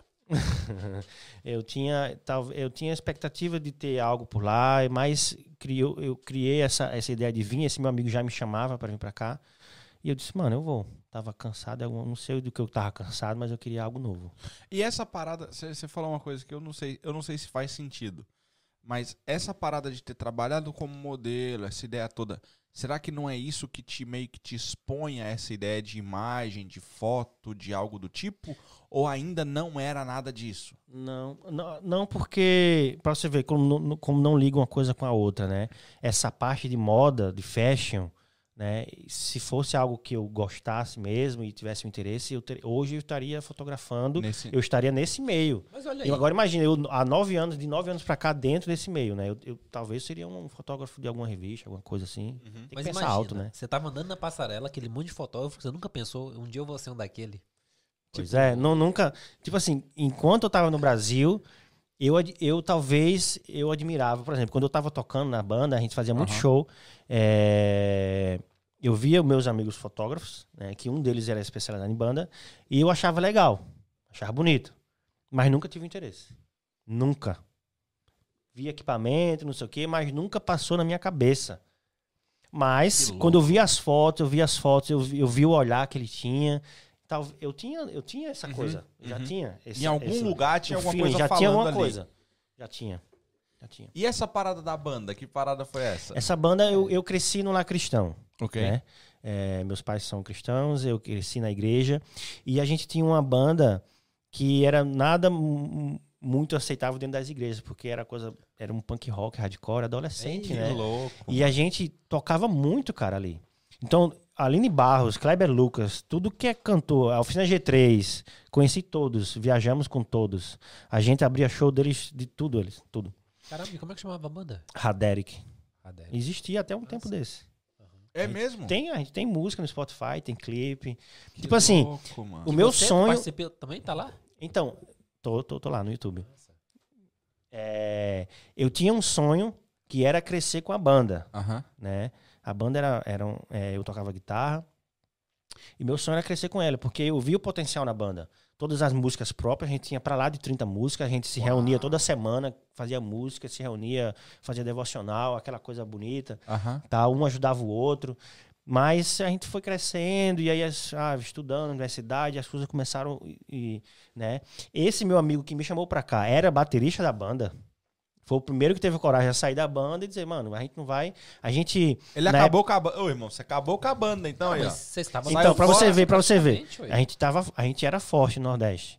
É, só que o, o estilo de música que a gente tocava não combinava muito com o Nordeste, né? Vocês na época do Raimundos, você lembra do Raimundos, Sim, Rodolfo sim, Abrantes, ele é, ele é paraibando.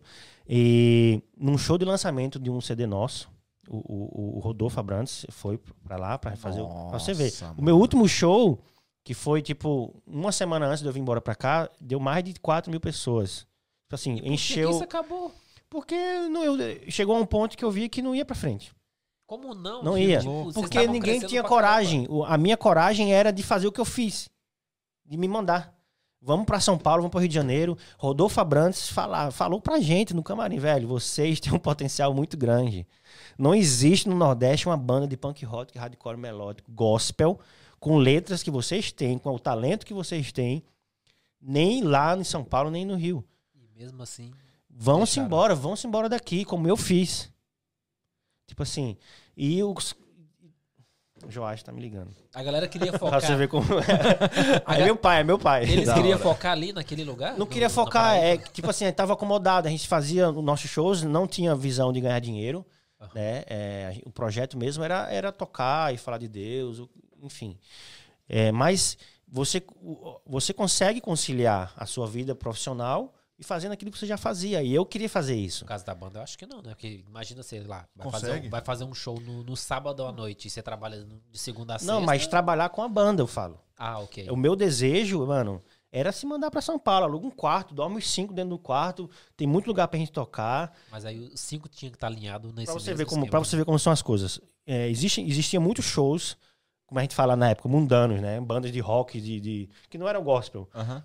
Os caras chamavam o Raderick pra tocar no, no evento e colocava a gente por último. Caraca, tu era o Porque- feature do negócio. Porque o Raderick segurava a galera. Aham. Pra você ver. A galera, como na época a gente fala, mundana, gostava da música gospel. E a gente tinha um contato com a galera muito forte. Só que, velho, era em João Pessoa. Cara, pra É eu que não sou Nordeste. cristão, eu adoro música gospel. Quando Então, é bem exato, tocada tipo bem assim, cantada, exato.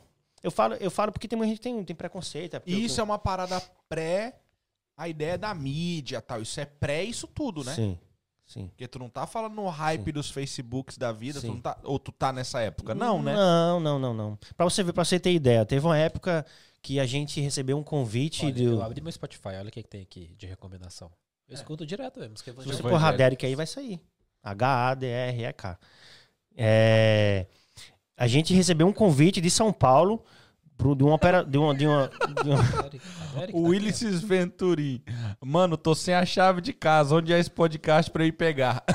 Caraca, mano. Alguém sabe o É endereço? o Ulisses, é o, o Ulisses é o que tá morando comigo. Só Manda lamento, só lamento que você deixar Ulisses, por nós é. aqui. Ontem, ó, ontem cedo. eu tava com o Paulitano lá em casa, editando um vídeo que a gente fez. O Ulisses saiu pra trabalhar e levou minha chave. Poxa, eu fiquei quase uma hora procurando essa chave. Isso não tem como, velho. Eu, eu não erro minha chave. Tá sempre por aqui. O Politano queria ir embora e não tinha como. E eu disse, Ulisses, tá com minha chave? Não. Eu disse, velho, você tá com minha chave, porque não tem como não tá com a chave. Agora, o... Eu tenho uma solução muito básica pra isso, que eu resolvi a- as brigas de casa. caramba, eu tô mijando pra falar a verdade. Vai lá, Vai lá, mano. Não, pode ir, pode ir. Não tem um essa não, mano. Vai Não, lá, vai lá. Fica- Aonde é? Você vai ter que atravessar... Na porta Ah, da atravessa cozinha. a ponte, Atravessa a atravessa- cozinha. Vai lá, Não, é, tem cheio. tá, Tem gente ali dentro, né? Tá todo mundo dormindo já. Não, eu vou 10 segurar mais já. um pouquinho, vou segurar, vou segurar, Não, vou segurar. relaxa. Não, eu seguro, Vai no seguro, quintal tô do... Vai no, no banheiro do João aqui, ó. É, eu João geralmente, tem eu um vou, banheiro eu aqui geralmente fora. vou no público. Não, mas eu seguro mais um pouco, vamos lá. O que é que eu tava falando mesmo? Mano, depois dessa não dá pra lembrar, velho. Tá, Você que tava falando. Ah, da chave é que eu tenho uma solução boa. Cara, uma smart lock. Eu resolvi as brigas de casa, porque agora ninguém esquece a chave. Ninguém fala, você tá com a minha chave, a chave tá com, sei lá, Que perdeu. lá é um prédio, né, velho? A gente não pode colocar um, Ah, um smart lock onde quer. é, dá na porta da sua casa, né? Mas no, no, no Não prédio... pode, não pode, não mete pode. o pé, corredor. entra na porta e depois... Enfim. O da casa, pelo menos, entra dentro de casa. Deixa ele sofrer um pouco aí, que eu fiquei uma hora ontem procurando minha chave e não achava. Ó, o dono das marcas Yoki chegou aí agora. Hã? Que farinha! É o Quem Farinha? Tá aí, tá aí, Aí, o brabo. Ele é o dono das, das marcas Yoki. Tem uma polêmica aqui, hein? vai lá, vai lá. Vai lá, que agora vai ser só eu. Deixa eu ir lá então, peraí. Então vai lá. E aí, bora entrar na polêmica? Vou entrar na polêmica, aproveitar que ele não tá aqui, depois quando ele ver o vídeo de novo, ele vai ver o que a gente falou. Não, dá pra escutar lá fora, então esquece. Não, pessoal, ó, pra galera que tá aí, não sei se vocês viram stories que a gente fez lá no Instagram, daqui a pouco vai rolar um sorteio. Nossa, véi. Eu ia dar uma gafe muito brava aqui agora. Eu ia chamar o Limões de Politano. O Limões vai oferecer um, mini ensaio, beleza? Fotográfico. Pra você aí que quiser, então vai ter que, obviamente, estar aqui na live, né? E fica ligado aí que já, já a gente vai avisar como que vai funcionar. Beleza? Pra vocês que estão aí, lembrando dos nossos patrocinadores, Omega Bikes, Master Window Tinting, iConsult UK e o pessoal da Netmore. Beleza? Então chega Os junto cara é lá. brabo. Os caras são bravos, você precisa do telefone, quer envelopar teu carro, quer comprar uma moto, quer comprar a tua casa, fazer uma paradinha, entre em contato que eles são brabo. Quer fazer tudo junto também? Chega junto. Quer tirar fotos? Chega junto também. Tem o... Ele é aqui em Santos. Fala com ele ali, ó. Mas é, o cara é brabo. As fotos do cara é muito Isso aí. Pessoal, ó, você tá vendo aí do lado do lado que lado que tá pra quem tá assistindo? Lado esquerdo? Do lado esquerdo, esquerdo. É do lado Esquerdo. É esquerda ou direita? É o esquerdo de quem, quem tá tá assistindo. assistindo é É o esquerdo. esquerdo. É, é o esquerdo. O esquerdo de quem tá assistindo aí é esse lado de cá, porque você tá assistindo. É, tem o QR Code do PayPal. Se você quer apoiar o DDE Podcast, chega junto, escaneia aí, pode mandar suas 5 mil, 10 mil, fica tranquilo, não tem problema. Mas qualquer um Beleza? real. Estamos precisando tá de comprar uma mesa nova que o Gui não para de falar da nossa mesa. Os caras estão vindo até de manga comprida já pra não machucar o cotovelo na mesa. Exatamente. Então, chega junto aí, por favor. Estamos precisando de uma mesa nova e nos ajuda, por favor, tá bom? E o seguinte também, se você tem alguém aí que você acha que deveria vir no, vir no podcast, manda no DM aí, mano, que a gente vai chamar. A gente chama todo mundo e não tem essa não, beleza? Quero lançar uma campanha aqui. Vamos chamar mulheres aí. É de que as verdade, mulheres venham aqui e contem a história delas. Que todas que veio, só história fenomenal. Fenomenal. Fenomenal. Você entendeu? É porque eu dei aquela. relax. Vai lá no Instagram da Motogirls UK e fala pra ela vir no DDE, mano. Isso aí, Motogirls, o que é? Vai lá, porque eu mina chamei é ela, ela falou que tá trabalhando demais, não dá pra vir, mas tem que vir. Chama É. lá. E se tiver mais alguém, em agosto nós temos uma. Vai vir uma mulher aí. Ah, excelente. Em agosto tem uma. Mas tem que ter mais, mas tem, que ter mais. Com tá certeza bom? tem. Ó, no meu tá aqui da Emanuela, ó. Aqui, a Emanuela Menezes. É, teve a Manu também, teve a Vel, teve mais alguma mulher? Quem mais teve? Teve, teve o pessoal da, da Cakes A da Fast Cakes, Fast é. Cake. Mas. Qual outra? aqui- aquela que a gente levou em Wimbledon. lá. É a referência que eu tenho.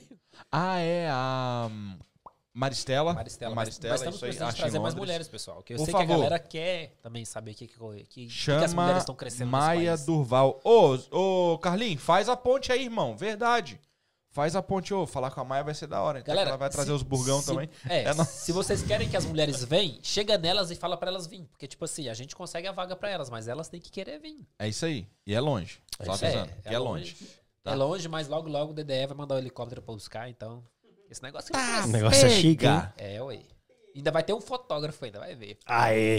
Eu, eu- eu- depois que eu, eu fui num podcast aí, posso citar um nome? Claro que deve citar o eu fui no nome. Ideia Podcast, que rapaz, tinha um fotógrafo tirando lá, velho. Tirando foto enquanto nós estávamos conversando. Eu É, não, falei, rapaz, fotógrafo Aqui não tem nenhum, cozinha, né, velho. mano? Aqui não tem nenhum. Tem dois. foto Nossa. Mas Tem cadê dois a foto? e nenhum Não, tira foto, mas tem dois? Né? Ô, eu, Eu ah, pensei que ia rolar uma foto, um negócio. Mas rola agora, pô. Making off, um negócio. Não, Ah, não, mas aqui, com ó. telefone, os caras vai, vai bater no C, moço. Você é Por louco? quê? Você é louco. Os caras nem fizeram uns stories ali, Você tagaram vai- a tá gente, fazendo. nem nada. Você Você tá vai falar pro fazendo. fotógrafo, vai tirar foto do Ele telefone? esqueceu de tagar você, mas ele tá fazendo.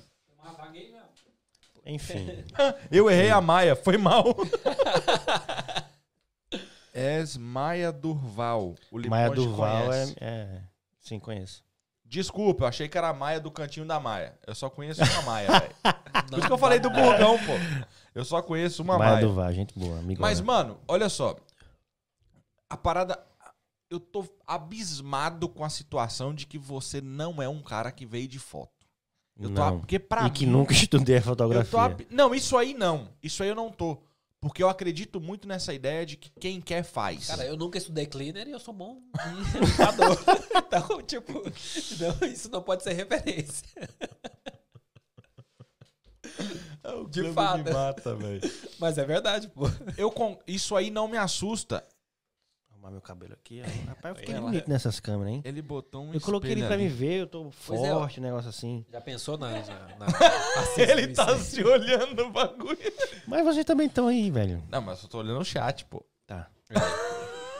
Ele baixou, mas deixou ali. Pô, ele tava assistindo literalmente. Ele não você tá nem aí velho. pro chat, ele Eu ta- só eu meteu tava, full cu- eu, screen. eu tava curioso pra ver o cenário, a luz, tudo, as Olha cores e tal, aí. pra ver se os meninos estão fazendo um trabalho Pode fazer bem a feito. crítica aí se quiser, fica à vontade. Tá? Não, tá, tá, tá muito bom. o ângulo, Também se tudo. tivesse ruim, você não ia As falar, linhas né? não estão não tão certas, mas tudo bem. Não, mas aí, aí eu defendo eles nesse caso. As paredes são tortas.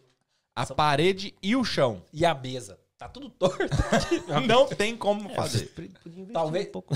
Olha, Olha, talvez lá, a que nós coisa... investe mais, você viu? Tô zoando, tô zoando. É, a única coisa reta aqui que tá aqui, eu sei, são as câmeras, porque tem o, a bolinha lá que mostra. De resto, meu amigo, tá tudo torto. Mas, mano, tipo assim, uma questão é o seguinte, voltando lá naquele teu primeiro trampo lá e tal. essas pessoas que acreditaram em você e que fizeram, deram esse voto de confiança e pá, essa coisa toda. É isso uma das razões que te faz querer ensinar para os outros hoje? Com certeza. Com certeza.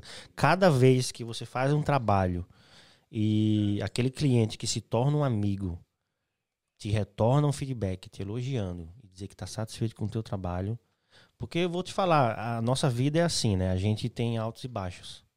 Nossa vida pessoal, tanto profissional. Então, na minha vida profissional, como fotógrafo e videógrafo, eu já tive altos e baixos É, constantes. Não é videomaker? Videomaker é em inglês, bebê. É videomaker em inglês, né? Mas videógrafo é em português? Videógrafo. Não, videógrafo é em latim. Ah, não sei. Tô perguntando porque exatamente eu não sei. Vai lá, continua. Videomaker.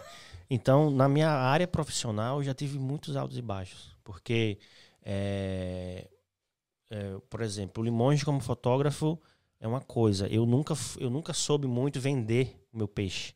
Eu nunca fui um bom marqueteiro. Na, pelo, nisso que eu faço, né? Fotos Aham. e vídeos, né? E muitas vezes eu, caramba, não tá desistir disso tudo e tentar fazer outra coisa e tal. Então, tipo assim, muitas vezes passou isso na minha cabeça e todas as vezes que eu recebi um elogio de um cliente, de um do que seja, isso te faz, te renova. Renova. Poxa, você faz um trabalho e a pessoa elogia aquilo que você está fazendo. É sempre bom você receber elogios. Com certeza. Então, isso, reno- isso me renovou várias vezes. Então, o que você falou ali, desde o começo, né? Talvez se as pessoas falarem, ah, o resultado não é esse, ah, não sei o que, não sei o que, talvez eu não estaria aqui hoje como um Entendi. fotógrafo, né? Porque não é fácil, né? Então, o elogio te dá forças, né? Te, te coloca lá pra cima. E isso aí foi, foi fundamental pra mim. Eu não vou te pedir nome. Não iria de forma nenhuma. Mas na foto, tem um cliente assim que tu falou, caramba, velho. Não aguento mais você, que você é chato. Ou tipo assim, Eu uma, acho- uma vibe estranha, sei lá, num casamento, numa sim, pegada. sim, tem sim. essa? Eu sou uma pessoa, eu sou uma pessoa que tem um- uma sensibilidade muito, muito aguçada, sabe? Entendi. muito muito forte. Então, tem certo tipo de clientes, por exemplo, um casal ou um ensaio na rua, feminino, ou que seja uma grávida. Tem certo tipo de clientes que você não tem um contato com ele antes, com você. Você não me conhecia, mas não me, não me conhecia pessoalmente, Uhum. né?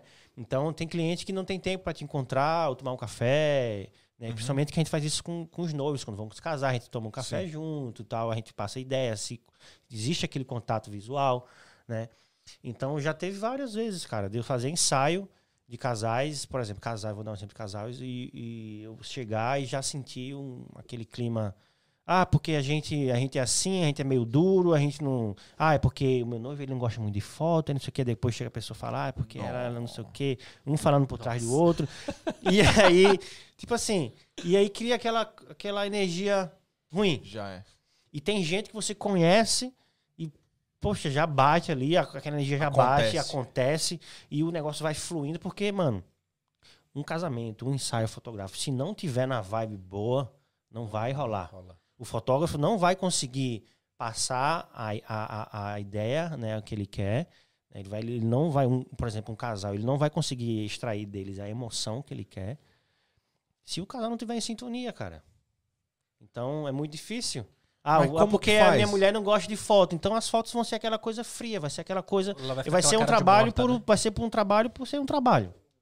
Talvez é um, pra é eles, um emotivo abraçado talvez para eles então. esteja, esteja bom, mas pra mim não vai servir como um portfólio, É, nem usa, né? entendeu? Então, Então, e dentro dessa mesma pegada aí, o que, que é um cliente ruim?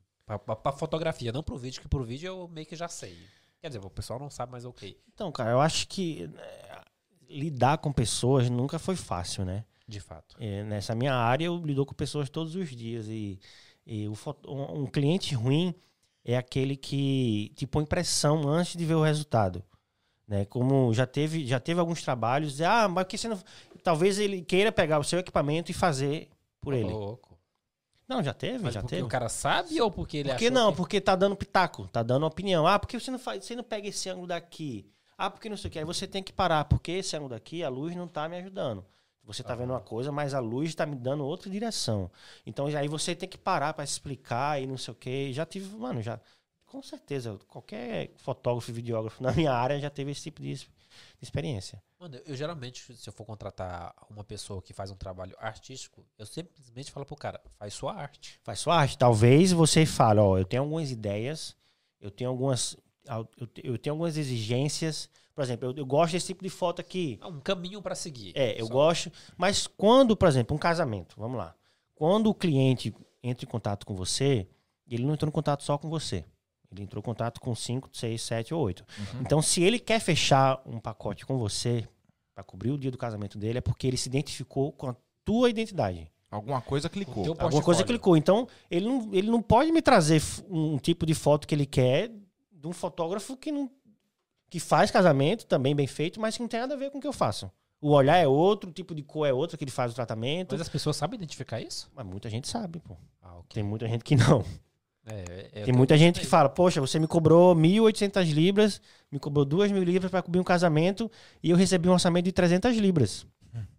Beleza, não. Alô, João. Eu, eu perguntei No foi- mercado dele também tem. eu não perguntei nem foi pelo preço. E Não, tipo mas- assim, ah, mas- minha foto não fica Não é, mas mas eu, eu não tô, eu não tô eu, tipo, eu não tô desmerecendo ninguém. Quando eu Mas comecei, não é, não é o desmerecer. É Exato. porque é o seguinte, mano. Tem gente que entra no mercado só pra isso. E eu tenho pavor disso. Sim. Porque é. Porque, tipo assim, os caras têm capacidade de pegar um equipamento legal. Os caras têm capacidade. E talvez até tenham o equipamento. Então, os exatamente. caras têm um trampo legal, Exatamente. mas os caras conseguem viver de migalha, Exato. mano. Foi o que eu fiz. Quando eu comecei, em menos de um ano, eu pulei para um outro tipo de equipamento. Aham, você deu um Então tem gente que tá com esse mesmo equipamento que eu tinha de 600 libras fazendo casamento até hoje. Então assim, não longe de mim desmerecendo, porque eu tava lá, Aham. entendeu? Mas não existe, tem cliente que não consegue distinguir o trabalho dessa pessoa para o trabalho de outra. Entendeu? Então tem gente que não tem a sensibilidade, como você falou antes. O cliente às vezes tem sensibilidade, tem, tem mas tem cliente que não. Principalmente o cliente brasileiro que está aqui para trabalhar, juntar dinheiro e quer economizar. Então são poucos clientes brasileiros que, poxa, me identifico, é, é gratificante quando a pessoa te busca e fala, me identifiquei demais com suas fotos, você usa uma- um, tipo de cor, um- uma luz, poxa, você vê que a pessoa entende Uhum. e tá buscando aquilo que você faz. E te valoriza o valor que tu passou para ela. Entendeu? Só que tem cliente que não entende. E não é culpa dele. Então, toda vez que eu vou passar um orçamento para um cliente, seja lá qual for, eu falo. No final, eu falo, uso tal equipamento, tantos anos de experiência, papapá, papapá e tal, tal, tal. Mas em relação ao E falo tá sempre. Talvez não. Talvez seja mais caro. Porque tem cliente que não consegue ter essa sensibilidade, entendeu? Como várias vezes eu já, tipo assim, nessa área de casamento, já tive várias vezes é, cliente chegar para mim e falar: "Ah, não vou fechar com você porque eu consegui um orçamento tipo 70% mais barato". Eu disse, Top. beleza, vai lá. Só que eu já tive três experiências de noivas que se casaram, que vieram chorar depois, falar: ah, que arrependimento não, Quem de não ter fechado um e não ter fechado com você. Todo fotógrafo que faz casamento, que é um bom fotógrafo, Sim. ele vai ter esse tipo de mensagem De alguém que se de alguém que se arrependeu. arrependeu. Que, mano, não é uma parada que você consegue economizar, velho. Não, eu falo pra todo mundo, casamento, nessa área de casamento, casamento é o único, cara. A não ser que você for o Fábio Júnior. Aí você vai ter 40, você pode economizar. 40 e um você vai acertar, Ó, tá ligado? vamos ver se vocês... Hã? Não, mas Só um? eu tô falando só do Fábio Júnior, tá ligado? Vê se vocês entendem meu raciocínio. Vamos lá, casa, você vai casar. Aí você gasta, é, vamos supor, 5 mil libras com o local. Aham. Aí gasta mais 4 mil, libras, 4 mil libras com buffet. Aí gasta mais 2 mil libras com flores. Aí gasta mais não sei quanto com isso e aquilo. E deixa a fotografia e o vídeo por último. 150 libras pra tu. Aí, o que é que, o, o que é que os, o book impresso. o que é que os 150. noivos fazem, que sempre é a mulher que vem falar com o fotógrafo?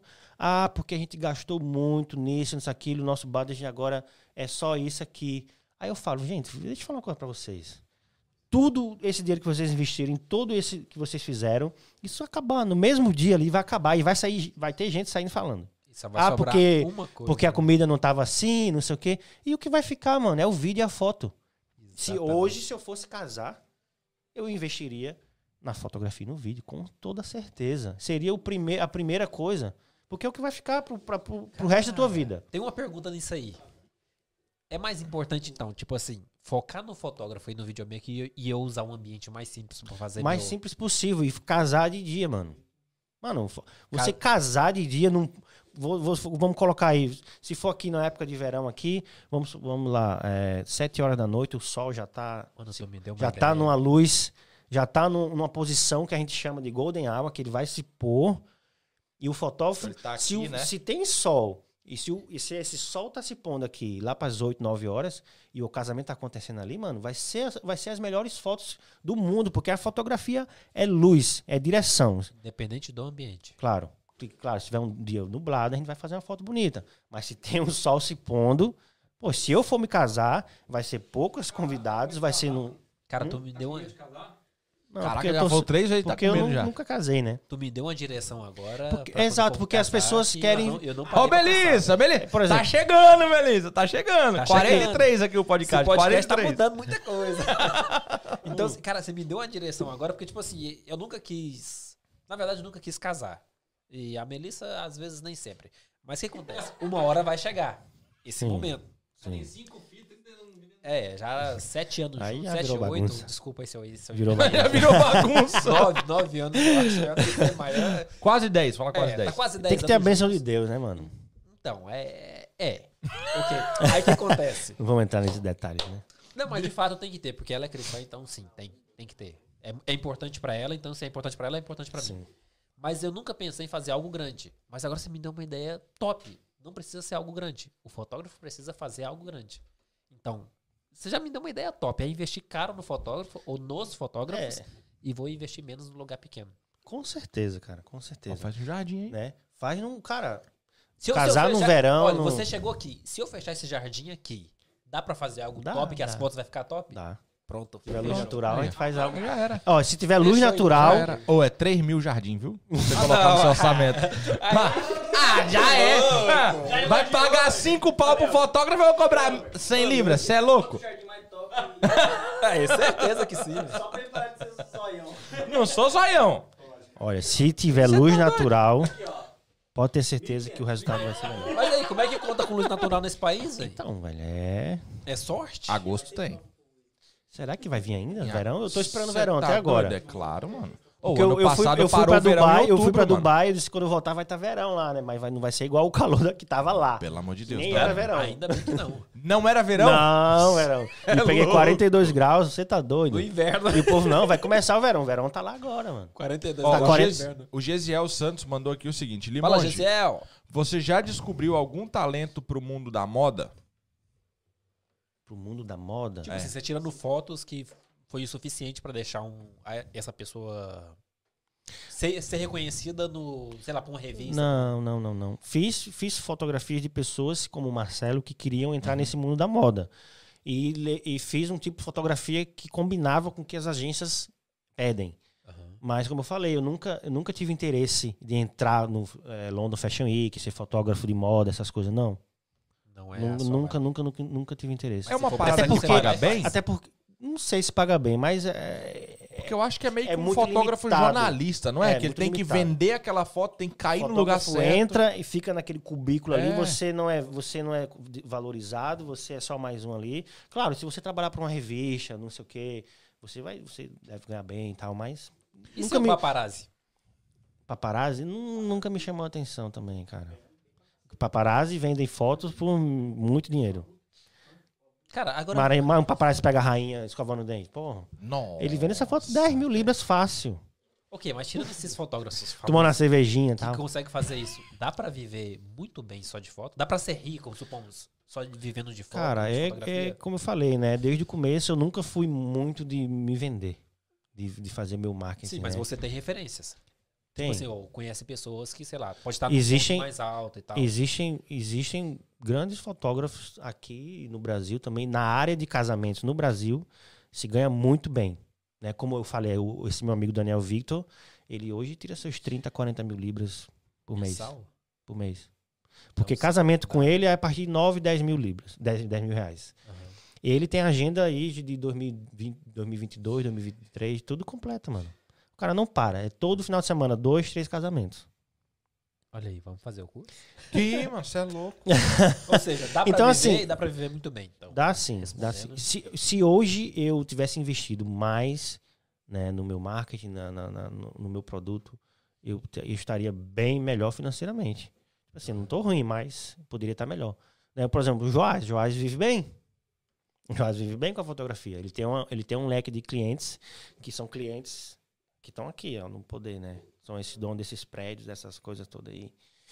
Agora, beleza, voltando pra Inglaterra, por que todo fotógrafo tem que fotografar casamento? Ou é a única coisa que dá dinheiro Não é todo fotógrafo. Não, nem dá dinheiro, cara. Tipo assim, deveria ser mais valorizado. Cara, eu conheço quatro e os quatro fotografam casamento. Porque talvez, se hoje, por exemplo, Limonge, o que é que você fotografa, o que é que você escolheria? Se você deixasse de fazer todos esses que você faz, que você escolheria? Eu escolheria casamento. Mas Eu escolheria financeiro? casais. Não. Certeza Porque- que não? Porque o que me dá prazer na fotografia A história. é a história. É contar a história, é conseguir extrair a emoção que você tá passando naquele momento. Kim, se você tiver um ponto, você escolheria o quê? Pra casar? Ou pra casar não, quer dizer, pra, Já pra casar, você já é casado. Eu digo assim, um, um- ponto pra fotografia. Esquece o financeiro. Imagina que todos davam dinheiro. Mas... mas- Ah, é outro fotógrafo, Tem que né, ser outro pô? fotógrafo muito bom. É. No meu teve, velho. No meu teve. Então, assim, tal, existem fotógrafos aqui que tem, um, que tem uma clientela classe A, né? Esses devem. Esses com certeza têm trabalhos melhores. Então, mas dos quatro que eu conheço, os quatro faz Mano, casamento. talvez seja por isso, cara. Porque Financeiro? o foto. Ou a paixão por conseguir contar uma história, por, por conseguir é, ter emoção. Por exemplo, eu vou fazer um ensaio feminino na rua, que eu faço bastante, né? É, eu faço uma foto bonita? Faço. Mas aquela foto, tem, aquela foto tem emoção, tem história, tem aquela coisa que eu queria passar? Não. Pra Mas- você e pra pessoa que tirou, tem. Mas pra quem tá vendo, Sim, é mais mas, uma tipo assim, foto. nem, nem tanto, nem tanto para mim, nem tanto pra mim. Ah, Quando eu vou fazer um entendi. ensaio de um casal, Aham. aí você faz, faz, faz isso aqui, toca aqui, você você cria aquela, aquela Sim, emoção uma cena, deles, uma- você cria aquele contato dos dois e você consegue dentro na sua fotografia passar a emoção que você queria. Então isso me dá prazer. Entendi. Então fotografar casamento pra mim é a coisa mais prazerosa do mundo, cara. A gente começa ali 8, 9 horas da manhã, vai até final da tarde. Ok, agora que você Lá que você vem, tá rindo? segura, você lá vem do- uma. no prazer, você já recebeu alguma proposta de tirar, sei lá, fotos sensuais de um casal? Hum, fotos sensuais de um casal. Eu acho que Ele achou que eu ia perguntar outra coisa, mas Achei. Eu também. isso aí. Achei. Já fiz dois ensaios assim. Na casa caso- deles. Mas não era tão sensual. Não, era, é, Era o sensual, mas não era tanto. Tipo assim, a menina de sutiã, um cara sem camisa, Ah, ok. aquela coisa. Sensual, mas com, com, com ah, roupa, sim. né? Não, não. Nu, nu, nu, não. Nunca recebeu Não, já fiz no artístico, né? Aliás, quando eu tava em Oxford ainda. Ah, mas no artístico é, o- é outra pegada. É, é. Mas eu falo assim, um casal, quero tirar uma foto... Fotos bem sensuais, eu e minha esposa e tal, que essas fotos não vão ser publicadas, é pra gente Cara, ter. se, se, se, eu, se eu ver que é uma coisa que é pra eles e, e existe um respeito ali, com certeza eu vou fazer. Com Aham. toda Mesmo certeza. que- que normalmente, normalmente, quando um casal ou uma pessoa quer fazer foto nu, eles querem algo artístico. Nu, porém, sem mostrar as, as partes íntimas. Aham. Provavelmente sem roupa, mas não, a Sem- foto não claro, mostra o... Claro, claro. Isso é lindo, cara. Isso é, arte. É arte. Sim, mas você já Não sei se vocês viram. dessa? Eu fiz uma fotografia de uma, de uma mãe inglesa com a filhinha, né? Pra você ver como existe uma confiança. Ela já fez foto comigo três vezes, casada, o marido em casa. E ela simplesmente, agora eu quero fazer foto sem, sem nada em cima. Ela simplesmente tirou a roupa ali, com a parte de baixo, claro, né? Mas ela tirou a confiança que eles tinham em mim. Era tão grande que eu fiz fotos dela com, com as mamas de fora, ela com, com a criancinha. E eu postei, deu polêmica, né? O Instagram foi lá e tirou, postei de É. novo. E de- Mas eu consegui postar três fotos dela sem, sem nada, né? E derrubou? Continuou derrubando ou ficou a foto? Tiraram duas vezes, mas, mas é porque eu- me falaram depois que não era por causa da nudez dela. Era por causa da nudez da, da- da- Ah, do baby, da, da criancinha. Que também não mostrava nada. Só mostrava a lateral do baby, a cri- a criança Aham. nua. Mas não mostrava nada. Poxa, eu vou mostrar alguma coisa dessa na fotografia? Não vou. Mas aí eu consegui postar. Mas pra cliente, nesse caso, foi de boa, foi tranquilo. Mano, foi a ideia dela. Totalmente. Eu tinha vontade de, de, de- ter fotos assim, tipo assim, por exemplo, fotos profissionais, mas que não for, que fosse nu, mas não mostrando coisa errada nenhuma. Mas era sim. pra mim. Eu nunca iria postar Mas você fotos, sozinho. Não, não, não. Ó, o não Filipão eu pra você. eu digo eu e minha esposa.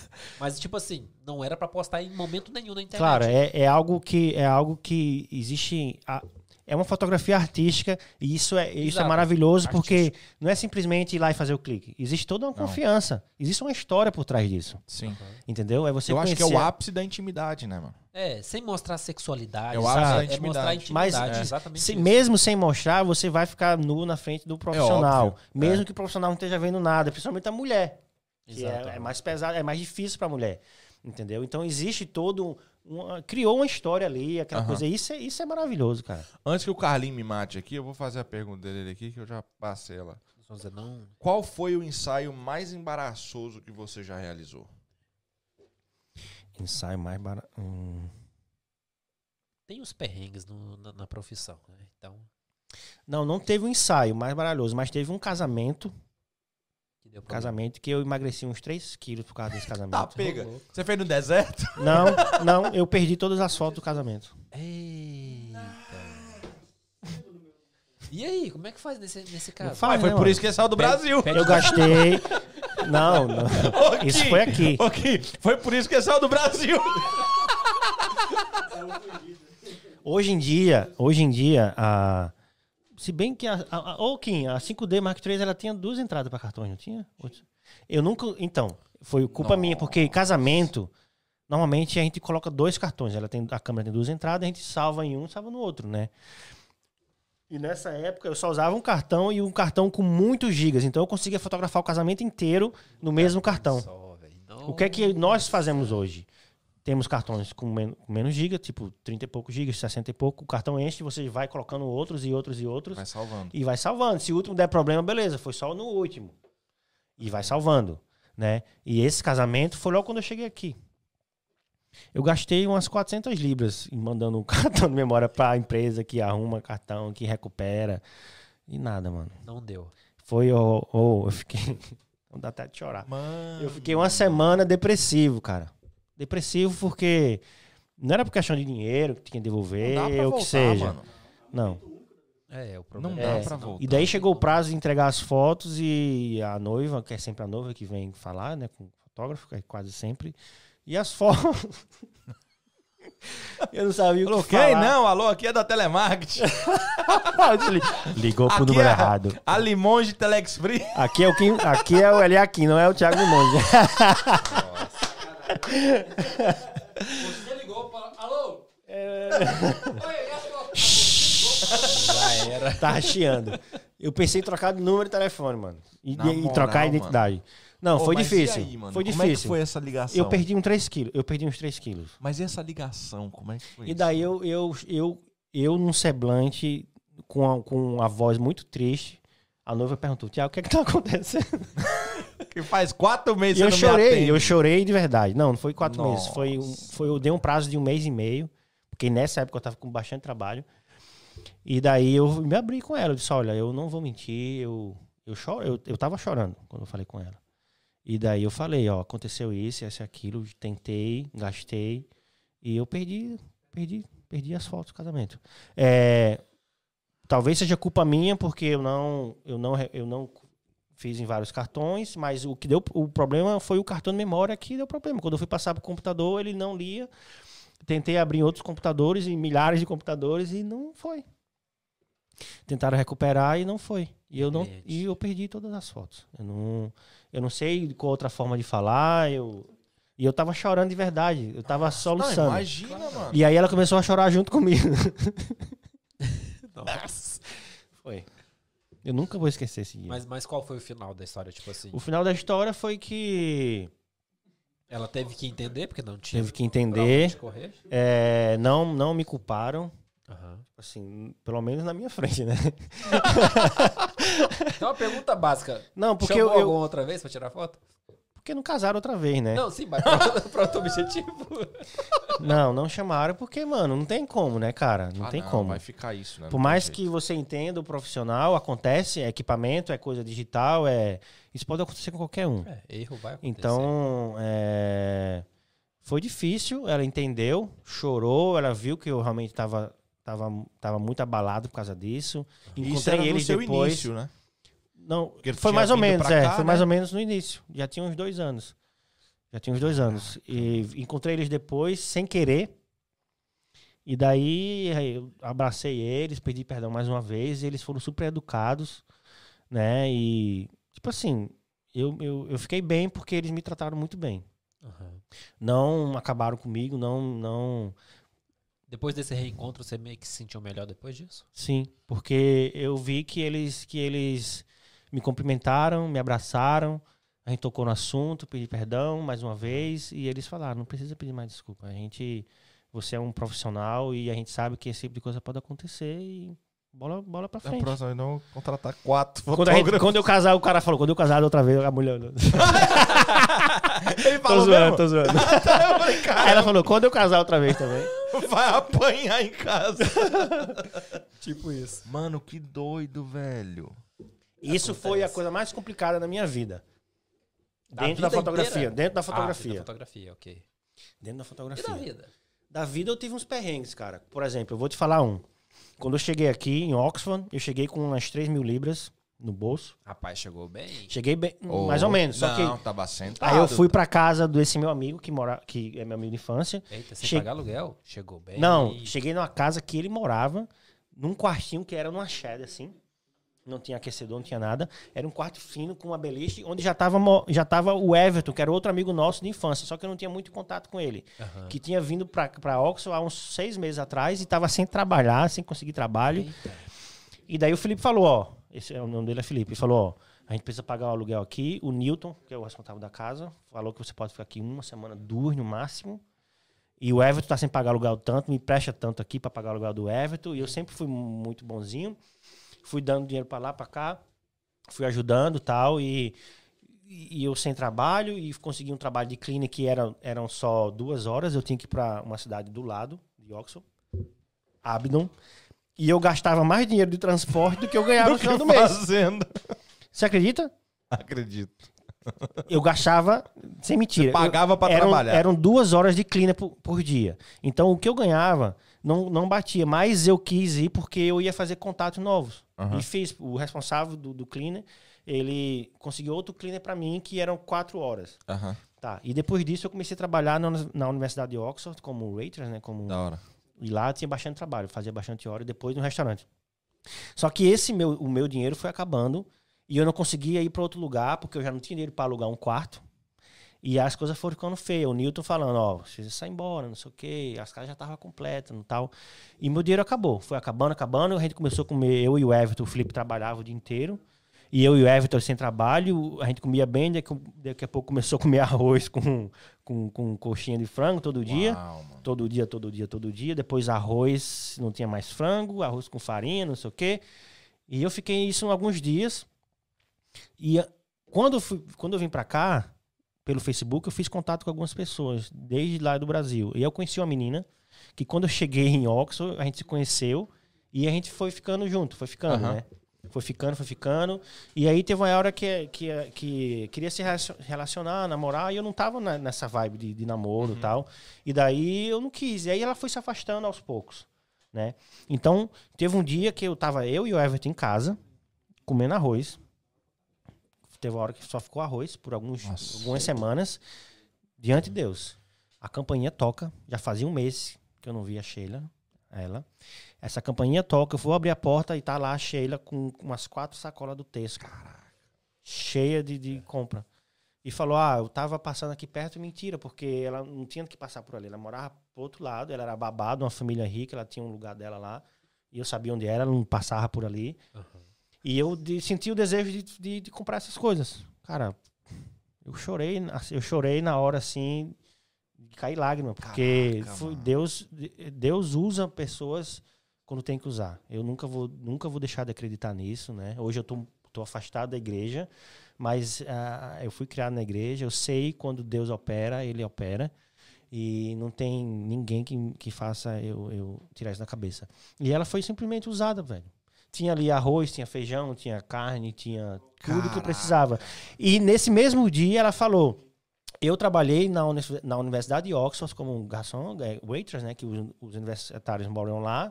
Você tem trabalho o dia inteiro lá, porque eles tomam café, almoçam, jantam lá, tem muito trabalho no refeitório. Eu trabalhei lá, eu conheço o manage e eu vou conseguir um trabalho para você lá. No outro dia, eu Você tava tá- trabalhando. E nesse, né, né, e nesse trabalho aí eu fazia horas e horas e horas e ganhava bem. E, Mudou a vida. velho, Deus usou essa é, a Sheila, que nem tava falando comigo direito, e pra fazer isso, pra me trazer alimento e conseguir um trabalho pra mim. Mas tu expunha a tua questão de, de- do que você estava passando, pá, pra ela ou era uma parada que tu Mano, eu comecei a chorar. ti? Eu comecei a chorar na hora. Não, não, não digo nessa hora, digo previamente. Não, porque a gente tava se falando pouco. Quando eu conheci ela, foi logo. Eu cheguei aqui numa quarta-feira, no dia é, 8 de outubro de 2009. É, na sexta-feira eu saí com ela. Então a gente Ok. foi se conhecendo, foi ficando, aquela coisa. Ela me passa- passava, me buscava tal. Mas aí a gente foi se afastando, então a gente não teve muito tempo de, de, de falar muito, ah, como é que tá a minha vida financeira, como é que tá Aham, isso, tudo aquilo. Aham. Mas ela, ela, ela sentia que eu não, que eu não tava conseguindo é, emprego Trabalho. e tudo isso. E, mano, não sei por que ela bateu na minha porta. Que louco. saber você sabe, Então, né? tipo assim, ela me viu chorando e entendeu o porquê daquilo. Não precisava abrir a boca pra falar. Entendeu? Ela viu e o Everton, quando viu, entrou com aquela sacola e falou: Caramba, velho, não acredito nisso, velho. Ele falou assim: Não acredito nisso, mano. Ah, não. Eu me arrepio porque ele falou: Mano, a menina nem tava falando com você mais. Tipo, vocês se afastaram tal. E foi aí, mano. O Everton, disso, depois disso, o Everton também conseguiu trabalho. Eu acho que foi um. Foi, foi um, um puxão de orelha, talvez, ou uma iniciativa da gente poder É, pra dizer, olha, aqui não vai vocês ser fácil. tá difícil, saber. mas vocês precisam precisam se mexer mais. Tava se Exatamente. mexendo, mas tá, a gente não tinha o que fazer, mano. Então foi um bem-vindo, né? Bem-vindo à Inglaterra. É. Entenda que vai ser assim É. se você nunca. Tem essa também. Se né? você nunca fizer por onde, vai ser É. isso. E daí nesse, nesse mesmo tempo, um, saiu uma pessoa da casa no quarto de cima, eu consegui na mesma hora pagar o depósito, pagar o aluguel, eu fiquei morando na mesma casa que eles, entendeu? Então assim, a coisa fluiu de uma forma, cara. Ah, nossa, Mano, impressionante. engraçado, é, tipo, tem um ditado que é quem vê cara não vê coração, né? Tipo assim, quem vê um fotógrafo indo lá Sim. pra Dubai tirando foto, mal sabe Não, que passou uma que situação. Todo brasileiro que tá aqui há anos tem uma história. Tem que ter uma história, porque ninguém tem. chegou aqui. Hoje, hoje em dia é mais fácil. As pessoas vêm pra cá, tem bastante de amigos já aqui, um dá suporte pro outro, né? A- Mas as se ganha contas 10, Ou não. Uber 10, também. 13, Ou não. 10, 13 anos atrás, ou mais ainda, as coisas eram diferentes. Eram diferentes, não era assim. Esse meu amigo Felipe, ele trabalhava muito. Ele chegava, ele saía de manhã, 7 horas, chegava 11 horas da noite. Sim. E daí a gente conversava um pouco, o cara pegava no sono porque não aguentava e assim o dia todo. Dia todo, dia todo. Ele tinha um propósito dele, ele tinha as metas, os sonhos deles, né? Então, a minha história foi exatamente essa. Exatamente. Até então, eu, eu começar a trabalhar nisso tudo, juntar meu dinheiro, comprar meu equipamento e começar tudo isso aí. E a questão de, de João Pessoa? Tipo assim, ainda é uma parada que você para e olha e fala, eu ainda vou voltar pra Não, casa? não, Ou não. isso aqui é casa? Eu não tenho vontade de voltar pro Brasil. Talvez eu não eu, eu ainda não me vejo enraizado na Inglaterra, porque talvez porque eu não, não tenha filhos aqui, não seja casado ou que seja. Aham. Talvez se isso acontecer, com certeza vai ser aqui. Porque tu pretendo- ainda tá livre. tô livre. Tô livre. Eu, eu admiro muito a Espanha, a Itália, Da né? Mas Portugal é, a Inglaterra, cara, te prende. A Inglaterra vicia. Né? E a, a do Ingla- financeiro, né? a Inglaterra te dá oportunidade. Se você realmente quer, se você quiser sonhar, Cara, você eu consegue. mandei do grupo, foi ontem, né? Você viu lá o vídeo lá? Cara, oportunidade de trabalho aqui tem a rodo. Tem. Então. É. Cara, eu tenho uma pergunta aqui. Vai, falar? manda, manda, Não, manda. porque eu, Eu quero... ia terminar o questão de uma pessoa, mas pode falar. Não, mas né? não, eu quero deixar essa pergunta pro, pro final, sabe? Tipo, é a última pergunta. porque- Não, beleza. Tá, então o Brasil, pra mim, é- é- eu não me vejo lá de forma nenhuma. Eu não, eu não, quando eu saí de lá, eu não, eu não aceitava a desigualdade, eu não aceitava o valor das coisas. Eu não, isso já em 2009. Caraca. Eu não aceitava Imagina a tá política. tudo quatro eu- vezes mais caro. É, eu não aceitava essa desigualdade. Eu sempre tive muito, eu sempre via muito essas coisas e isso me incomodava muito, sabe? E eu vim pra cá na esperança de viver um mundo totalmente diferente. Então, todas as vezes que eu vou pro Brasil de férias, beleza, mano. Férias, você Férias tá é ali e coisa. tal. É uma cidade linda. Eu cresci no mar, eu cresci, eu surfava, né? Então, assim, eu sinto falta disso. Eu sinto falta, né? Mas você sabe que se você voltar nunca vai ser igual, né? Não, não. Tá- Olha Você- só, você tem isso na olha cabeça? só. talvez se eu investisse, se eu investisse pesado mais do que eu já tenho de equipamento e trabalhasse na área de casamento, como o Daniel Vitor, esse meu amigo fotógrafo que vive uma vida muito boa. Ele falou, irmão, se você vir pra cá, mano, se você investir, fazer sua propaganda aqui, você vai. Você vai viver uma vida muito boa. Porque dinheiro Agora, vai dar. tipo assim, é recomeçar do zero, porque existem muitos fotógrafos bons. Em qualquer Ah. cidade do Brasil. Vai ter. Então, E João. Pessoa não é um Só que- lugarzinho pequenininho, né, mano? É grande. É grande, é, né? é grande. Só que, mano, espaço tem pra todo mundo. Tem pra todo mundo. Se a gente pensar, ah, porque tem mil, mil pessoas fazendo a mesma coisa, não vai. Então, talvez nessa área eu conseguiria me dar bem. Mas não é por- porque ah, eu consigo estar lá bem financeiramente que eu vou votar. Eu não consigo, mano. Eu Não É consigo. porque não é só dinheiro. O Brasil, o problema do Brasil não, não é só dinheiro. Eu acho que se uma pessoa que viveu a vida daqui e for pro Brasil ganhando, sei lá, 8, 10 mil reais por mês, ela ainda não vai viver igual vive aqui. Não. Não adianta você ter 10 mil reais por mês e não conseguir sair Olha, na rua com um iPhone na mão. Exato. E isso aí é uma coisa, é uma coisa que, que, eu, que me faz pensar em votar, nunca votar, porque o Daniel Vitor, ele vai fazer um ensaio fotográfico, ele vai com dois seguranças. Olha aí. É, tipo, Dentro é- do orçamento dele coisa. já está incluído, já tá ali incluído duas pessoas que são policiais, a paisana, que vão armados. Porque o cara vai fotografar um ensaio na rua com equipamento caro. Quantos fotógrafos já foram roubados? Então, Mano, e- no esse Brasil, é uma câmera sabe? dessa que a gente paga 2, 3 mil aqui, no Brasil vale 25, 30 mil. Uma lente vale 15. Então, se o cara te roubar, ele vai estar roubando 50 mil. Às vezes você não tá só com uma câmera, tá Sim. com várias, É. várias lentes. Cara Então vai embora, vai embora 70 mil conto, mano. Por isso que eu falo, não é só o financeiro. E isso acontece muito. Até nas igrejas, quando eles vão fotografar, deixam o equipamento lá, o que que que os ladrões faziam? Iam para as igrejas católicas, ou o que seja, iam no equipamento por trás lá e roubavam o equipamento do fotógrafo e vazavam. Hoje eles pagam uma pessoa para ficar ali com o equipamento.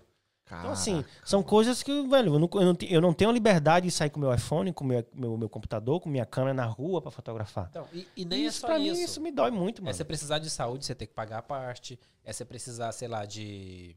Sei lá, de resolver um problema. É uma burocracia gigantesca que você não consegue fazer. Eu, eu falo, n- não é pelo financeiro, porque eu falo, se a pessoa estiver no Brasil ganhando 10 conto aqui, eu acho que ela ainda vive pior do que quem tá ganhando mil aqui no- na, na Inglaterra. É questão de segurança, saúde. Não é e só o dinheiro, isso. sabe? É tudo isso. A política, é, não, é, não é questão financeira. Eu gosto do Brasil, mas eu não, não me vejo voltando. velho. A minha pergunta, entrando pra parada do que você hoje. Eu acredito que tu reconhece que tu tá bem no teu trampo. Não que tu tá o top. Mas você sabe que você tem seu lugar. Sim. Você sim, sabe o que você tá fazendo. Sim. Teve algum momento que você sozinho, tipo assim, tô ali tirando foto, tô fazendo meu negócio, pá, parei e falei assim: Caraca, mano, olha onde eu tô. Eu, Não eu tô tava- falando de Dubai. Eu tava esperando outra pergunta, velho. Eu tava esperando, tipo assim, você parar e pensar assim, o que, que eu tô fazendo aqui? Não, não, porque isso ele já falou, que ele já tentou desistir e tal, isso ele já falou. Mas, tipo assim, de você parar e falar, mano, eu acho que nós nunca vamos alcançar nosso sonho. Eu acho que não. Porque o sonho sempre muda. Sim. Mas, tipo assim, Ainda você que parar. É, mas você parar e falar assim, mano. Caraca, eu tô aqui. Sim. Você já teve um momento desse? Você lembra de um momento desse? Não, eu, eu acho, tipo assim, eu sempre gostei de viajar. Aham. Tá? Você falar Dubai não, mas eu vou, eu vou dar um exemplo. É, você conseguir conciliar o que você ama fazer, que é o seu trabalho, com, com o que você também ama fazer, que é poder viajar, conhecer o mundo. Claro, eu não, não- eu não fui para muitos lugares. Eu tenho amigos aí que já foram para 30 países e tal. Uhum. Claro que eu quero fazer isso também, mas eu já fui para 8, 10, sei lá, no máximo. Mas Tipo assim, já é quando eu tô grande. nesses lugares, como um casamento em Maldivas que a gente foi fazer, Maldivas não, é, no Havaí, é, no Caribe, numa ilha, onde o noivo era dono da ilha, que era um, um- um hotel, um resort. Chama! É. E eu disse, caramba, velho, olha, olha o, o- o que a fotografia proporciona, né? O que a gente, que- até onde a gente pode vir, né? Então, assim, sempre que eu tô nesses lugares, fazendo essas viagens a trabalho, eu tenho esse pensamento. Ah, entendeu? entendi. Eu tenho esse pensamento. Então ele é recorrente. Como eu também tenho um pensamento de tipo, ah, mano, po- poderia ser, poderia ser mais, poderia ser mais que isso. Se eu soubesse, se eu soubesse me divulgar mais, vender mais o meu produto, vender, como eu falei Eu antes, conheço um né? cara que resolve seu problema, hein? eu preciso de uma pessoa que faça isso pra mim. Eu já, eu já, eu já, olha, já andei, já, mas Não é- sei por que o cara levantou pra arrumar a luz ali Antes, agora. olha só. olha, eu já converso com o João há muito tempo. Vamos lá. O João é um cara que eu admiro muito. É brabo. Todo mundo admira esse cara. Mas critica Ele é o brabo. goiano. Ele, Ele é bravo. Ele, eu tiro o chapéu pra ele. Porém, é um cara busy, mano. É um cara que tá fazendo isso, isso, isso e aquilo. A gente já conversou sobre isso antes. Antes de começar a live hoje, a gente tava conversando sobre isso antes. Eu preciso de alguém que faça o meu marketing. Que venda o Limonge. Não adianta você ser um ótimo profissional, ter o melhor equipamento, se o mundo não te conhece. É Claro, dentro de- da comunidade brasileira, o povo te conhece. Só que você quer alcançar Essa outros. comunidade é limitada. É limitado. É, é você limitado. quer conhecer, o- você quer, Yes. você quer crescer para outros lugares. E eu, infelizmente, não sendo negativo outra vez, eu não sou o cara que vende. o- Massa que ele é negativo e fala não sendo negativo. Tipo assim, É porque, beleza. assim, você reconhece uma coisa. Seu foco é fotografar e filmar. É, então, então E- tem o pessoas que falam, cara é longe, é, o seguinte, mídia." você tem um seu lado artístico, você é um fotógrafo, mas você não sabe se vender. Isso é normal, não, não, não se culpe. Não fique louco por causa disso, não fique triste por causa disso, porque existem pessoas assim. Como existem pessoas que sabem se vender muito mais do que sabem fazer. Eles, eles Ô, se João, vendem tanto que Essa aí foi boa. é, essa aí foi eles boa. são melhores vendedores do que, o que aquilo que eles fazem. Ah, tem muito Então, então assim, eu preciso de uma pessoa Aham. que faça isso. E Esse que bom que papel. você reconheça isso. Reconheço porque, tipo demais. Reconhecer que Isso aí um é um- isso é vai um- fazer o que você não faz. Esse é um calo que eu levo há muitos anos. Entendeu? Então, assim, nesse momento, agora, eu preciso. E o mais louco é que a gente tava falando sobre isso hoje, nós dois, né? E eu falando com ele também hoje sobre Sabe isso. o que é louco dessa situação? É que, tipo assim, é, a- existe um ditado no mundo que ele não deveria. Ele, ele deveria ser traduzido para todas as línguas de forma muito específica, que é João me paga casa de ferreiro, espeto de pau. Não tem jeito. Eu não entendo essa. Entendeu? Explica, não tem jeito. explica, explica Sabe por quê? Porque nós estávamos conversando hoje, nós dois, e o João tá em um outro projeto que ele tá lançando, e ele virou pra mim e falou: Mano, eu tenho umas coisas que eu quero fazer, só que eu não sei vender elas. Ah, então não quero mais João, não. E- não, não, mas não é isso. Tô zoando. É porque a parada é dele. Sim. Porque é dele. Exato. Entendeu? Entendi. É a, é a questão do que os caras falam. Casa de ferreiro, o espeto não é de ferro, é de pau. Exato. Porque não faz dentro de casa. Exato. Tem coisa que tem que ser feito fora. É isso aí, ó. Entendeu? Ele sabe fazer. Sim. Mano, eu tenho um Pros exemplo outros. gigantesco pra isso. Manda. João Cavalier. João O Cavalier. cara limpa o carro, todo mundo deixa top, mas o dele. É sujo. Não, não é sujo. Não é Só sujo. não é top igual o trabalho que ele entrega. Mas, mano, é isso mesmo, cara. É isso mesmo. Isso é fenomenal. Mas aí, ó, ó a questão. Ele foi lá fora e falou agora há pouco. O Limões chegou, viu o seu carro, que é praticamente o mesmo carro, do mesmo ano, e falou: rapaz, que ano é esse carro aí? eu falei: "É o mesmo do seu. Mas por que, que ele tá tão novo assim? O João falou? Ele falou? O Joãozinho falou pra mim. Tá e por que, que ele tá tão novo? É impressionante, cara. É impressionante. O trabalho do cara é absurdo. Absurdo. Mas Absurdo. o- E eu já falei com ele que preciso fazer no meu. Enquanto ele tava fazendo. Ó, minha comissão da garagem aí, viu, pai? Eu quero Chega a minha junto também. aí, viu? É, e quando ele tava fazendo do João ali e tal, quando ele começou, mano, o cara começa com um pincel Olha ele aqui, ó. a limpar carro, tá ligado? Aí ele. Não dá pra parar de falar mal de você. Não, eu tô louco pra chegar seu aniversário pra postar sua foto, Eu gordo. quero, eu quero, eu quero o trabalho de novo. É, olha, ele começou a tirar o negócio com o pincel, o João virou e falou, mano, nem por um milhão. Eu faria Eu não isso. faço. Tem que, tem que ter amor. Entendeu? Porque o cara chega com. Oh, o detalhe o cara coloca no negócio é fenomenal. Mas, tipo assim, então você tá dizendo que por várias vezes você tem esse momento. Com certeza. Isso é gratificante, não é? Gratificante. E, o- e a síndrome do impostor? Tu já sentiu ela? Normalmente, sim, né? E o que fazer com ela? Cara, eu nem gosto de pensar nessas coisas. não, te- é, não tem o que fazer. Ó, Ontem uma cliente aqui, ó. Tem um casamento amanhã. Tá Eita. uma mensagem. Ó, Tem que responder, pô. Não, depois Tem que eu o responder. trabalho tá aí, ó. João Cavalheiro, Pra, sorteio um pra trato você ver com- como são as coisas, como os profissionais devem se ajudar. Esse casamento que eu vou fazer amanhã é um casamento que o Kim Farinha não pode fazer porque ele já tem outro trabalho. E ele passou pra mim. Mano, isso é fenomenal, velho. Cara, eu, eu, eu vi isso semana passada. E que, e que outro amigo fotógrafo perguntou se eu tenho um horário amanhã pra fazer outro casamento e não tenho porque eu já tenho do Kim Farinha. Eu vi isso aí semana passada. Tipo, um fotógrafo que deveria estar sentado ali e não tá, passou um trabalho pra outro fotógrafo que acabou de chegar em Londres e tá precisando pegar trabalho. E ele simplesmente falou: olha, você não quer fazer esse trabalho Sim. aqui? Tipo assim, o cara acabou de chegar e tal, tá. tá... Eu acho que quando os profissionais se unem, se entendem, as coisas fluem mais. Entendeu? Poderia, poderia pensar, eu vou passar um, um trabalho desse pra um cara que faz a mesma coisa que eu? Não vou eu, passar, acho né? que você, eu acho que você, de certa forma, blinda seu mercado. Sim, cara. Porque você faz uma união da parada. é, acontece muito isso na questão de, de fazendas, cooperativas e tal. O cara chega, o valor do café é tanto. Você não pode vender abaixo. É esse o valor e acabou. Porque eu acho que evita até de, de- de acontecer essa competição Aí é desnecessária, manipulação tá de ligado? mercado, hein? Sim, pode dizer que é manipula- manipulação de mercado. Eu acredito. Só que existem várias cooperativas. Não existe só uma. Ele talvez seja uma cooperativa dentro do mercado brasileiro. Tem uma outra no mercado inglês. Sim. Ok. Tem uma outra no mercado, sei lá, Indiano. indiano, sei lá. Sim, Entendeu? E eu acho que isso é bom, isso fortifica o trampo, meu. sim. Eu acho que existem profissionais aqui como o Kim, o Elia Kim, é, o, o Fernando, alguns outros fotógrafos na área de casamento que a gente tenta manter um, um- um tipo de, de orçamento parecido. Claro, não vai ser igual. Não Eu vou te dar um exemplo, né? Já vou colocar gasolina num posto aqui. No posto da esquina, se for. É diferente. se for é diferente, mas é muito pouco. Sim. Não pode ter aquela diferença. Pô, Não. É. Você vende a 1,10 aqui, o outro tá vendendo a 80, poxa, não, vai, vai ser estranho isso. Vou mandar matar o dono do outro posto, porque o Sim. todo mundo vai querer abastecer lá. Então, se você for em toda Londres, em qualquer lugar, existem centavos de diferença, né? Então, Beleza, isso é saudável pro mercado. Exato. Então, assim, entre esses profissionais, que eu considero bons profissionais, a gente tenta manter mais ou menos alguns orçamentos parecidos.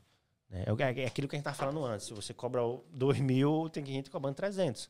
Não, desva- não desmerecendo. Só que aí o cliente ele vai decidir para onde vai, entendeu? É isso. Se vai se arrependendo no futuro ou não. Aí é com ele, né? Mano, fenomenal. Mas eu, eu, na moral, eu tô. Eu tô de cara com a parada de onde que você vem com essa ideia. Porque eu tenho essa viagem de que o cara comia fotografia quando era criança. Pois velho. é. Isso Tem é muitos, muito tem muitos fotógrafos que eu, que, eu, que eu vejo por aí que isso vem de família, né? Aham. O pai era, o avô era fotógrafo, virou pro pai, o filho é fotógrafo e vai aquela coisa assim indo, né? Não, eu eu acho que o, o, o Joás é assim. O pai é fotógrafo, um grande fotógrafo na Bahia, considerado. Uau. E o que o Joás faz hoje é o que o pai fazia: fotos aéreas, arquitetura, é, essa coisa toda. Então, eu admiro. E o curso? Sai quando o curso? Porque eu já vou fazer Não, matrícula, cara. pelo menos me tirar foto esse curso eu preciso, eu preciso de alguém para montar, para me ajudar a montar tudo isso aí. Arruma a lâmpada aí, João. Aê, João Al! Eu preciso. tipo assim, é E algo se que. você precisar de referência de aluno pra saber se ficou bom ou não, eu me candidato. e olha que eu não, não vou concorrer com a sua profissão. Só quero poder tirar fotos minha e da minha família mais bonita. Só isso. O requisito não é tão grande assim, sabe? É óbvio que se eu gostar do assunto, aí o negócio. Sim, Aí, vai- é, é algo que eu, que, eu, que eu ainda tô plantando no meu coração e quem sabe um. Tipo assim, tem que sair, né? Tem. É, é, é, é- é- é aquele pensamento que eu tenho, né? Eu, eu sempre fui um cara de começar as coisas e nunca me aprofundar para me, pra me tornar uma pessoa especialista naquilo. Uhum. Eu começo uma coisa, aí não termino, mas vou indo nela começo outra. Então, na fotografia, por mais que você ache que eu seja um bom fotógrafo hoje, um bom profissional, beleza, eu, me, eu, eu, eu, acho que eu sou um bom profissional. Mas eu ainda tenho um pensamento de, de, de eu poderia ter estudado muito, desde aquela época, de, de- de saber muito mais sobre o teórico, para hoje estar tá, tá, tá um pouco mais preparado para lançar um curso Mas aí saber você ia falar ser- melhor sobre o, que eu Mas você faço. Mas ia aí ser você mais ia, um. é, você só ia ser mais um. Exato. Você ia ser ia outro igual o vizinho. Então, e daí quando eu, come, quando, eu- quando eu comecei a pensar num curso onde seria o limonge, do, do jeito dele, do jeito de falar, dessa coisa mais simples, da coisa mais prática, aí eu pensei, seria algo totalmente diferente, Sim. entendeu? Então, por isso, Sairia por de isso que eu curso conti- básico por de- isso que eu continuo. É. Sim. É por isso que eu ainda continuo com a ideia, né? Mas eu, eu sou um pouco, eu, né, eu, eu confesso que eu sou um pouco lento para poder concretizar as coisas, mas Ok. uma hora vai, uma hora vai sair. Como é que é, João? Olha, o Kim colocou aqui, ó. A data mais requerida do ano, acho que foi de julho. 10 de julho. Que é amanhã, É né? amanhã. É o Kim Farinha, né? Ah, Cara, é, Que louco, mano. apareceu mais dois casamentos para o dia de amanhã e eu, caramba, já tá com o de Kim marcado, mas enfim. Que louco, velho.